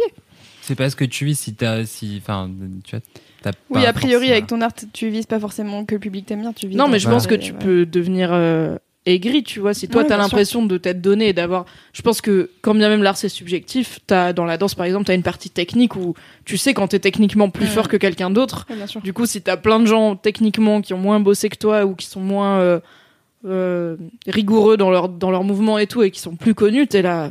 À quoi ça sert que je me sois cassé le cul à devenir techniquement fort? Bah, Ouais. peut-être qu'ils ont une forme de charisme que toi t'as pas Ouais. ou, ou qui sont plus dans l'air du temps que toi, tu vois. C'est. Mm. Ça peut être, ça peut être un truc qui rend aigri, mais justement, Bah ce qu'il dit, c'est, ouais. c'est pas grave, fais ton art, c'est pas, c'est pas ce qui compte, quoi. Ouais. Tu vas pas râler sur les gens parce qu'ils aiment bien un truc. Non, mais après, ouais, au fond, t'es inspirant pour les gens qui aiment ce que tu fais. C'est ça. C'est ça le C'est un peu le, ouais, le, le fond, quoi. Voilà, c'était mon gros kiff. C'était C'était très non, mais- mais non, utile. Et t'as bien lu pour quelqu'un qui aime pas lire, Bah dis ouais. donc. mais dis ça me stresse, tu vois, genre j'arrive pas à avoir un souffle correct, mais c'est normal puisque je ne fais jamais ça. Euh, J'ai pas appris à le faire, FIP. c'est tout. Exactement. Tenir la voix fibre sur 10 slides, plus la description avec des mots, là, genre euh, c'est chaud, hein. Cryo, cryopathe. Cryo, La cryothérapie. Il y avait, euh, ouais. Cryothérapeute, ouais. Par La le froid. cryothérapie, c'est la thérapie par le froid où ils te mettent dans des machins et ils descendent ton corps jusqu'à, euh, ils te mettent dans des températures qui vont jusqu'à moins 100 degrés. Mais et non, mais c'est criminel. Tu vas en prison si tu fais ça. Et en fait, c'est ce qu'on utilise pour des sportifs de très haut niveau pour Bien leur sûr. relâcher les muscles. Bien sûr, Ouais. Hein Bah ouais. Tu le saurais si t'étais sportif de très haut niveau. de- Moi, je pensais que c'était un truc de Philippe Cadic, tu vois. Non, mais c'est mais- pas la cryogénisation, genre ils sont pas dead, ils sont Ça pas. commence par figés. Hypernatus Ah putain. Alors, Mon on est passé de Philippe. Cadic à Louis de Funès très vite. Je connais peut-être pas le roi Lion très bien, mais je connais vachement bien Louis de Funès. Voilà, niquez-vous. C'est trop bien, Hivernatus en plus. bref. fait un article, quatre trucs incroyables que je ne savais pas sur Louis de Funès. Il faisait de la comédie. Le salut. Ah ouais. Ce headshot pour rien. Trop méchante. Mimi. Je vais t'appeler Myriam jusqu'à la fin de tes jours. Ah non, j'ai perdu mon privilège, Mimi, c'est chaud. J'espère que j'ai rendu un minimum honneur euh, au texte, mais je vous invite Oui. à aller le lire euh, sur Instagram, à euh, car je ne suis pas interprète. de Rappelle son nom. Arnaud Durez. Arnaud Deprez. de Prez. Du Je mettrai lui, on peut, on peut lui donner du love, il va Oui. pas nous détester ça. Envoyez-lui du love, euh, je pense que ça lui fera plaisir. Euh, je mettrai son compte Instagram et le teaser de son spectacle en note de ce podcast. Voilà.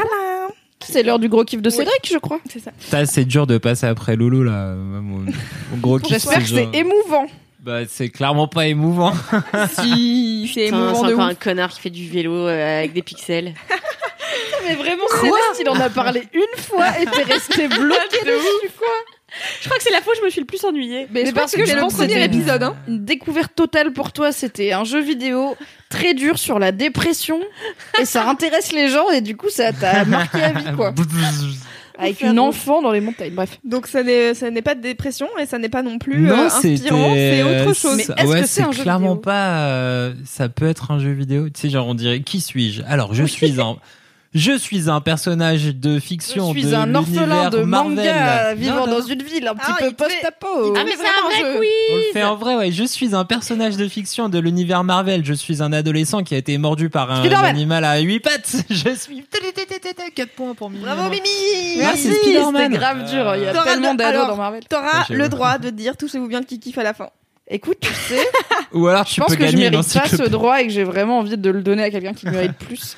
Comme par exemple l'intégralité des autres gens présents dans cette pièce. D'accord, super. Sinon, merci. une encyclopédie Larousse en 18 volumes. Oui Toi qui aimes bien garder les livres en plus. Alors ouais, non, c'est Spider-Man. En fait, bah, y a- comme la dernière fois, j'avais fait euh, Parasite. Parce que c'était le dernier film, le deuxième film que j'ai pu voir de cette année au cinéma. et le troisième film que j'ai pu voir cette année au cinéma, c'était Spider-Man. Euh, parce qu'en fait, From Home. Ouais, Le le, nouveau ouais, le nouveau Spider-Man, celui qui est sorti il y a un mois. Spoil pas, frère. Je l'ai ça, pas vu, spoil pas. donc le film et pas le dessin animé dont Fabrice a parlé dans un épisode précédent. Je exactement. vous mettrai en lien. Et en plus, en parallèle, je joue un peu aux jeux vidéo euh, sortis sur PS4, mais il y a un an, mais qui est doublé par Tom Holland, qui est l'acteur qui joue Spider-Man dans le MCU globalement, et donc dans les MCU, le Marvel Cinematic Universe. En, gros, fait, il était apparu dans, ouais, il était apparu récent, dans, dans Captain America Civil War, du coup, il y a trois Ouais. ou quatre ans. C'est Tony, c'est Iron Man, il allait chercher Spider-Man pour faire viens, on doit aller se taper contre Captain America parce qu'il est devenu fou. La Bref. tête de Loulou quand essaye de résumer. Et en Bon, fait, en le gros, c'est le nouvel acteur plus- qui joue Spider-Man. Oui, d'accord, bah ça j'avais compris. Hein. Vous Et pas obligé est de me trop faire cool. la... Mais en fait, Tom Holland, c'est ça qui est. Moi, je le trouve trop cool. C'est Il est vraiment. tellement euh, chouette. Il est adorable, il est choupi comme tout. Et franchement, Mais il, bon. On dirait qu'il a 8 ans et 2 jours. Mais il a un peu l'air d'avoir il a un peu 14 l'air. en ouais. vrai. Non, et puis surtout, il efface enfin Toby Maguire qui était le pire Spider-Man de Ah, l'histoire t'es de zinzin. l'enfer. Andrew Garfield, Il était c'était malade. oui, il était pas- Il a mais l'air personne il est 22 ans. tellement mimes. Mais personne n'a vu les films avec Andrew Garfield aussi, c'est ça le truc. Mais parce que c'était le pire, ça n'intéressait sorti avec. Emma Stone. C'est ça le truc. Ah, D'accord, ça avait pas lui un bon acteur. Ouais. Alors que Toby Maguire, il a harcelé la meuf qui organisait des, Yes. des tournois de poker. Euh, Non, pas lui, je crois qu'il était pur. Attends, il est mis tout, euh, Toby Maguire. Ah ouais, il est problé... mais il est problématique parce qu'il a l'air d'avoir une addiction au jeu euh, vénère. Mais il y a Mais eu qui un n'a pas film, d'addiction euh, ici Il y a eu un film de Guy Ritchie sur euh, cette meuf-là qui organisait du coup des tournois On de s'est perdu, on s'est Est-ce perdu. qu'on peut... Go back? Et Tom en fait, Holland. t'avais Mi- Michael Serra qui jouait Toby Maguire. Tom Holland. Je l'adore. Ouais. On revient Et du sur coup, Tom Toby Holland. Maguire nul, euh, Tom Holland vraiment très bien comme Spider-Man. Et en fait, moi, j'aime pas trop les personnages Marvel habituellement. Je suis plus de la team un peu DC Comics parce que vraiment euh, entre T'aimes bien Batman, les personnages et- manichéens et pas très intéressants? Non, mais je trouve que Batman, il est un peu plus stylé que Captain America. Et Batman, que, c'est un mec qui a dit effectivement, daddy issues et qui veut pas aller voir un psy, mais ok. Bah ouais, bah alors Captain America, euh, on peut le résumer. C'est un mec qui a raté l'intégralité de sa vie et qui est obligé de vivre dans un monde auquel il est complètement inadapté, mais il n'a pas de solution simple comme aller voir un psy et financer les services publics de Gotham au lieu d'être un justicier masqué. Mais d'accord. Bah du coup, c'est un justicier masqué qui arrive trop tard et qui Mais est tout là le monde genre sait qui c'est oh, Captain America. et puis mon copain, euh, ça fait trois, dans trois ép- Bref, on s'en- c'est donc- vraiment des on s'en bat les Et donc, sinon Spider-Man. Désolé, j'avais envie de me taper avec toi, Cédric. Non, et en plus, je préfère les méchants d'ici, tu vois. Genre, franchement, Les méchants, le oui. Joker euh, versus 100%. le bouffon vert, il y a pas, il y a juste pas photo, quoi. J'avoue. et euh, c'est vrai que je suis plus euh, team DC Comics, sauf pour Spider-Man, parce que j'aime bien Spider-Man. Et franchement, honnêtement, pourquoi? Parce que c'est un ado qui balance des vannes, mais vraiment des vannes bien cheapos, mais marrantes. C'est pas tellement un cool kid Spider-Man. Non, il a vraiment un- ce côté genre euh, c'est ton pote marrant mais où des fois il te gêne t'es là mais C'est ça. pourquoi t'as fait cette vanne? Et je trouve qu'en fait, le reboot Spider-Man, là, les, derniers, les deux derniers films de Marvel, donc le premier, c'était, je sais pas, il y a 2-3 ans, euh, Homecoming, Oui. Qui était super bien, parce que déjà, il y, a Michael, il y a Michael Keaton en méchant, et que Michael Keaton Mec en t'as pas le vrai... droit de dire que c'est ah si on sait que c'est le méchant Si, bah, on sait que c'est le alors méchant c'est vraiment, bon. scène numéro 1, il est méchant, Pardon, c'est pardon, Michael j'avais. Keaton. J'avais oublié Et euh, en fait, Michael Keaton, je trouve vraiment, c'est un des acteurs les plus rigolos euh, de, de, de- de la des 30 c'est celui dernières qui années, jouait j'adore. Batman et qui ressemblait à Julien Lepers Tout à fait. C'est On Julien fait Lepers, Birdman après. Exactement. Ouais. Birdman. C'est Birdman. vraiment le sosie américain de Julien Lepers. Tout Ouais. à fait. ouf Ouais, c'est vraiment comme ça que les gens le définissent. Toi, t'es le sosie américain de Julien Lepers, oui, mec. pour le coup. Pour les gens, oui pour les gens qui voient pas qui c'est, je suis désolée, mais c'est quand même une bonne description. Imaginez Julien Lepers, c'est Michael Keaton. Bon bah voilà. Est-ce que vous avez l'âge d'imaginer Julien Lepers déjà de base Bah peut-être plus. ça va il a été à la télé pendant 58 C'est ça. ans Julien Lepers tout le Alors sait à que quoi il Michael ressemble. Keaton, il est un chouïa plus vieux quand même. Ce que je veux dire, c'est que dans les références culturelles françaises, c'est plus facile de voir à quoi ressemble Julien Lepers que Michael Keaton. Mais- En fait, si t'as pas la rêve de qui est le Batman de il y a mais t'as raison 40 de ans, ouf. tu vois. C'est qu'en fait, si Non. vous voulez voir Julien Lepers qui joue un super vilain dans un Marvel. Putain, c'était pas les Hitchcock. non mais ça va. Je- J'extrapole. Pour Et, les gens euh, comme moi qui s'y connaissent pas en cinéma, Julien Lepers. Voilà. c'est Voilà. Mais euh, ouais non mais et du coup en fait bah, le premier était trop bien et le deuxième je trouve qu'il est encore mieux. Donc c'est euh, donc euh, donc c'est l'histoire pour pitcher un peu le début Spider-Man Far From Home Far From Home parce qu'en fait ils vont en voyage de classe.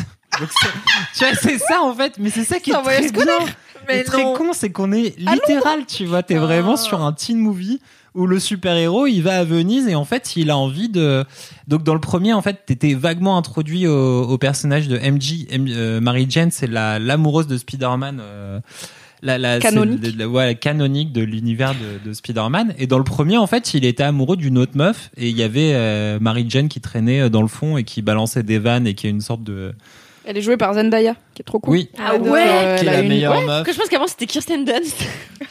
Ça c'était l'époque Tobey Ah Maguire oui, il y a me vraiment tout a changé dans Ah ces ouais, la films là vache, parce que moi j'ai pas regardé Spider-Man depuis meilleure, cette euh, époque-là, tu vois. Ouais, Donc suis ouais. là, non, elle et est puis très là, en plus, t'as vraiment des kids qui jouent des kids. Là, c'est pas des mecs de 30 ans qui se rasent deux fois pour euh, faire Zarma et ils ont 16 piges, tu vois. C'est- C'est un vrai problème, ça. Sérieux, quoi. Et euh, donc, euh, donc euh, Far From Home, donc ils vont en voyage de classe et euh, donc ils vont à Venise, ils vont à Prague, ils vont à Berlin et tout ça quoi. Donc en plus c'est rigolo parce que Spider-Man il est là, il peut pas vraiment utiliser son costume, sinon les gens ils vont cramer que c'est Spider-Man. Le mec il est vraiment littéralement avec sa classe ailleurs. Oui. Il disparaît à chaque truc un peu euh, chelou. Si tout d'un coup Spider-Man débarque, ça va avoir 1 plus 1 égale euh, vraiment c'est toi. Donc du coup il autant a à New York ça passe, autant si Voilà. le petit gars, les petits Américains paumés à Venise, et d'un coup il y a Spider-Man à Venise, et après Spider-Man il les suit dans toutes les villes d'Europe où ils font ça. C'est du- Et du coup, il a un costume tout pété, il s'invente un autre nom et tout ça. Et t'as plein de vannes toutes pourries, tu vois, genre, enfin, les vannes sont trop bons. Ils sont accompagnés par deux profs qui sont tout, qui sont tout pourris et, et tout est ultra comique et les vannes tombent super bien en fait. Ça fait jamais forcer. C'est tout le temps rigolo, ça marche avec la situation. Les personnages, ils sont tous super marrants. Et donc Mary Jane, MJ, donc qui du coup maintenant s'appelle Michel dans ce reboot. S'appelle plus vraiment Mary Jane, ça s'appelle Michel quelque chose. Elle est trop cool et donc euh, leur love story un peu sur le deuxième, elle est trop marrante parce qu'ils sont awkward du cul et ça marche trop bien. c'est pas du tout funky et c'est pas du tout le bisou euh, inversé sous la ouais. sous la sous la pluie la la con de Toby Maguire et Kirsten Dunst. Je déteste ces films, vraiment. J'aime que Sam Raimi dans toute cette histoire. C'est quand même le réalisateur, donc au bout d'un moment c'est pas non plus Jean-Michel Voilà. Costumier. Alors quoi. après, ouais. Non. Mimi, elle s'en bat Jean-Michel les couilles Costumier. aujourd'hui, elle engueule tout le monde. Mais le connard du costume, là. Si tu dis je déteste ces films, j'aime que genre la BO, ok. Là c'est quand même le réel, tu vois. Ouais, mais en fait, le studio à l'époque lui on cassait les couilles Mais sur oui, pas mal de j'aime trucs euh, à Rémi. Donc sur le 2 et le 3, il a pas pu faire ce qu'il voulait, il a été obligé Bah, de je sais. Bref, on s'en fout, ce n'est pas du tout l'histoire. Far From Home, c'est trop bien parce que c'est J'aime vraiment bien parce que Cédric, à chaque fois qu'il reprend le lead, il me regarde parce qu'il sait que c'est le reste. c'est toi je qui comprends rien. C'est toi la réelle, c'est toi qui gère. Non, et du coup, c'est trop bien parce que ça, y- vraiment, c'est complètement assumé le côté teen movie. Le méchant, c'est Jake Gyllenhaal ici, donc Denis Darko. Oh my god Euh, Mais Vraiment, ta rêve Jake Gyllenhaal, c'est Donnie c'est Darko, le film de mais c'est le 1980. meilleur film de l'univers. Il faut voir Denis Darko. Vous voulez savoir ce que Voyez c'est ma rêve Darko. Ma rêve, c'est le clip de The Shoes, Time to Dance. Oui. voilà. Non mais hey, Donnie Darko, un film où le mec il voit un lapin qui vient du Oui, oui, futur. bah oui, oui, oui. C'est- Il faut voir ce Oui. truc, c'est génial. Non, il faut pas le voir parce qu'il est pas si bien, mais, c'est est le meilleur Non, film. pas N'écoutez pas Mimi, elle veut, elle vous conseille The Fountain. Mimi, c'est ce que j'allais dire. Mimi, elle euh, The Fountain et pas Donnie Mais Darko. c'était fucked up. à la place. À ma décharge, je vous ai conseillé Sweet November principalement, qui est beaucoup moins compliqué à comprendre. Et euh, donc bah en fait voilà, non, j'ai je suis j'ai kiffé le film parce que les vannes sont trop bien. Tout est c'est vraiment ultra feel good, trop marrant, ça marche tout seul. Ça Donc, déroule. C'est un teen movie comédie slash il y a un super héros, Ouais. mais c'est pas très Et puis important. t'as des et puis non et puis c'est non et puis c'est très rigolo parce qu'en plus ça termine un peu la première phase là du Marvel poète poète euh, cinématique univers. ça. Mais ça, C'est Pour moi, après On a un très bon euh, article sur Mademoiselle moi, qui c'est pas un explique quel est l'avenir de donc l'univers, euh, le Marvel Cinematic Universe. Il a commencé avec Iron Man et il y a, il y a eu plusieurs phases. 21 films pour ouais, arriver pour arriver au dernier. Avengers qui était Endgame.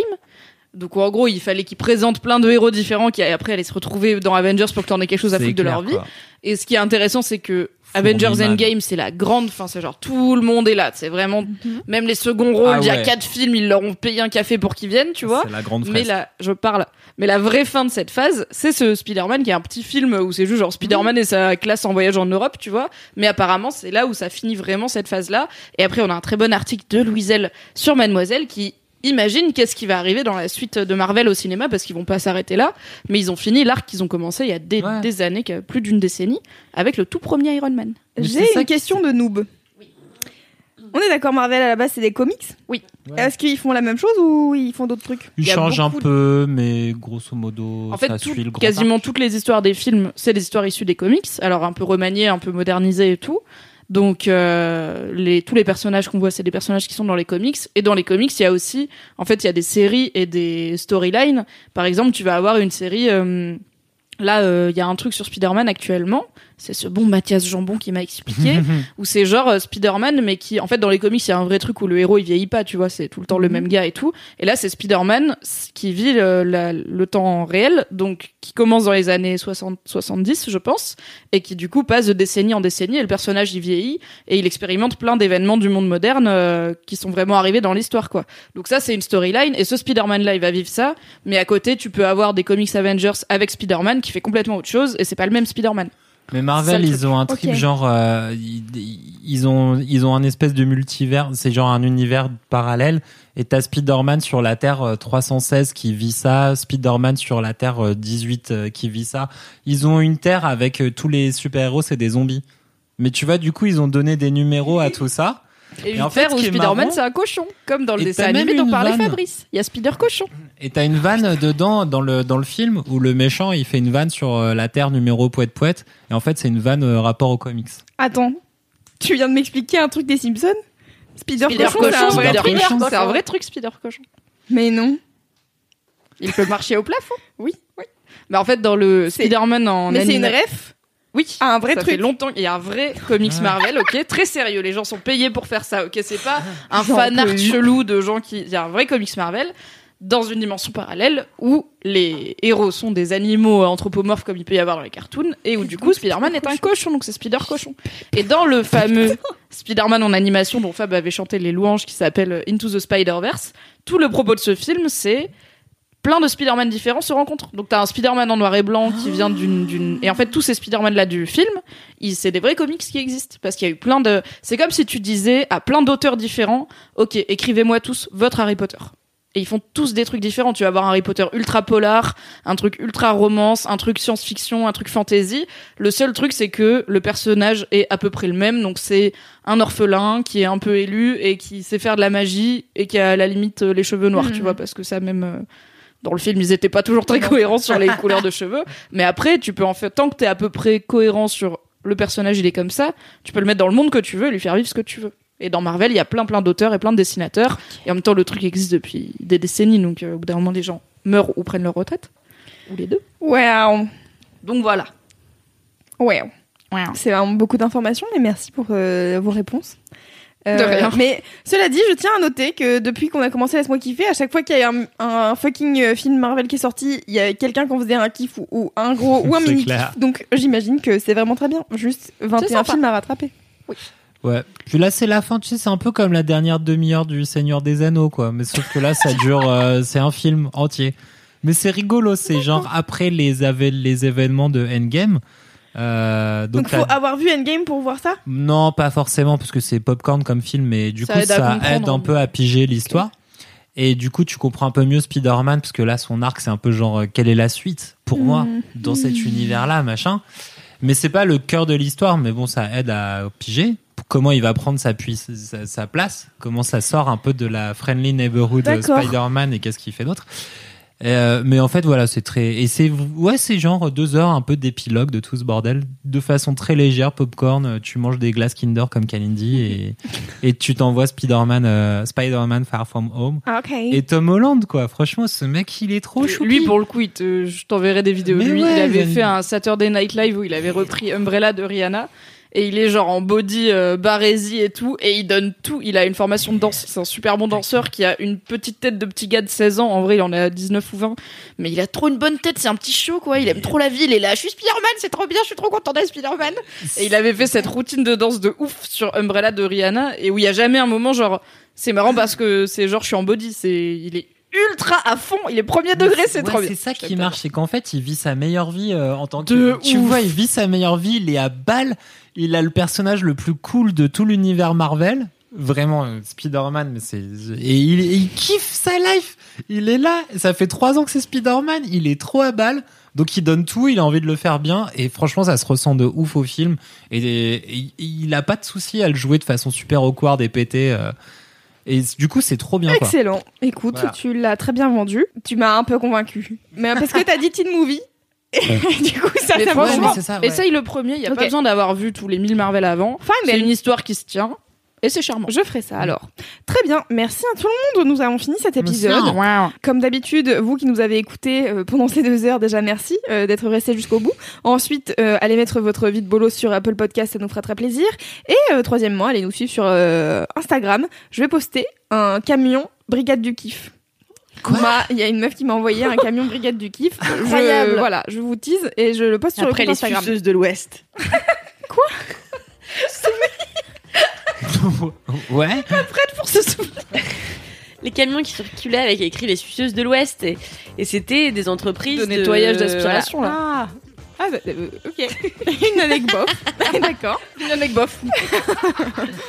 Euh, voilà, écoutez, nous avons fini. Je vous dis à, très bientôt. Et d'ici là, touchez-vous bien, le.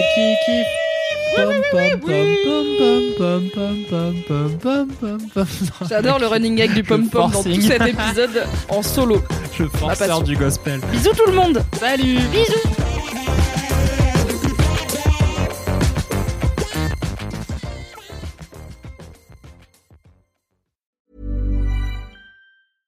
When it comes to your finances, you think you've done it all. You've saved, you've researched, and you've invested all that you can.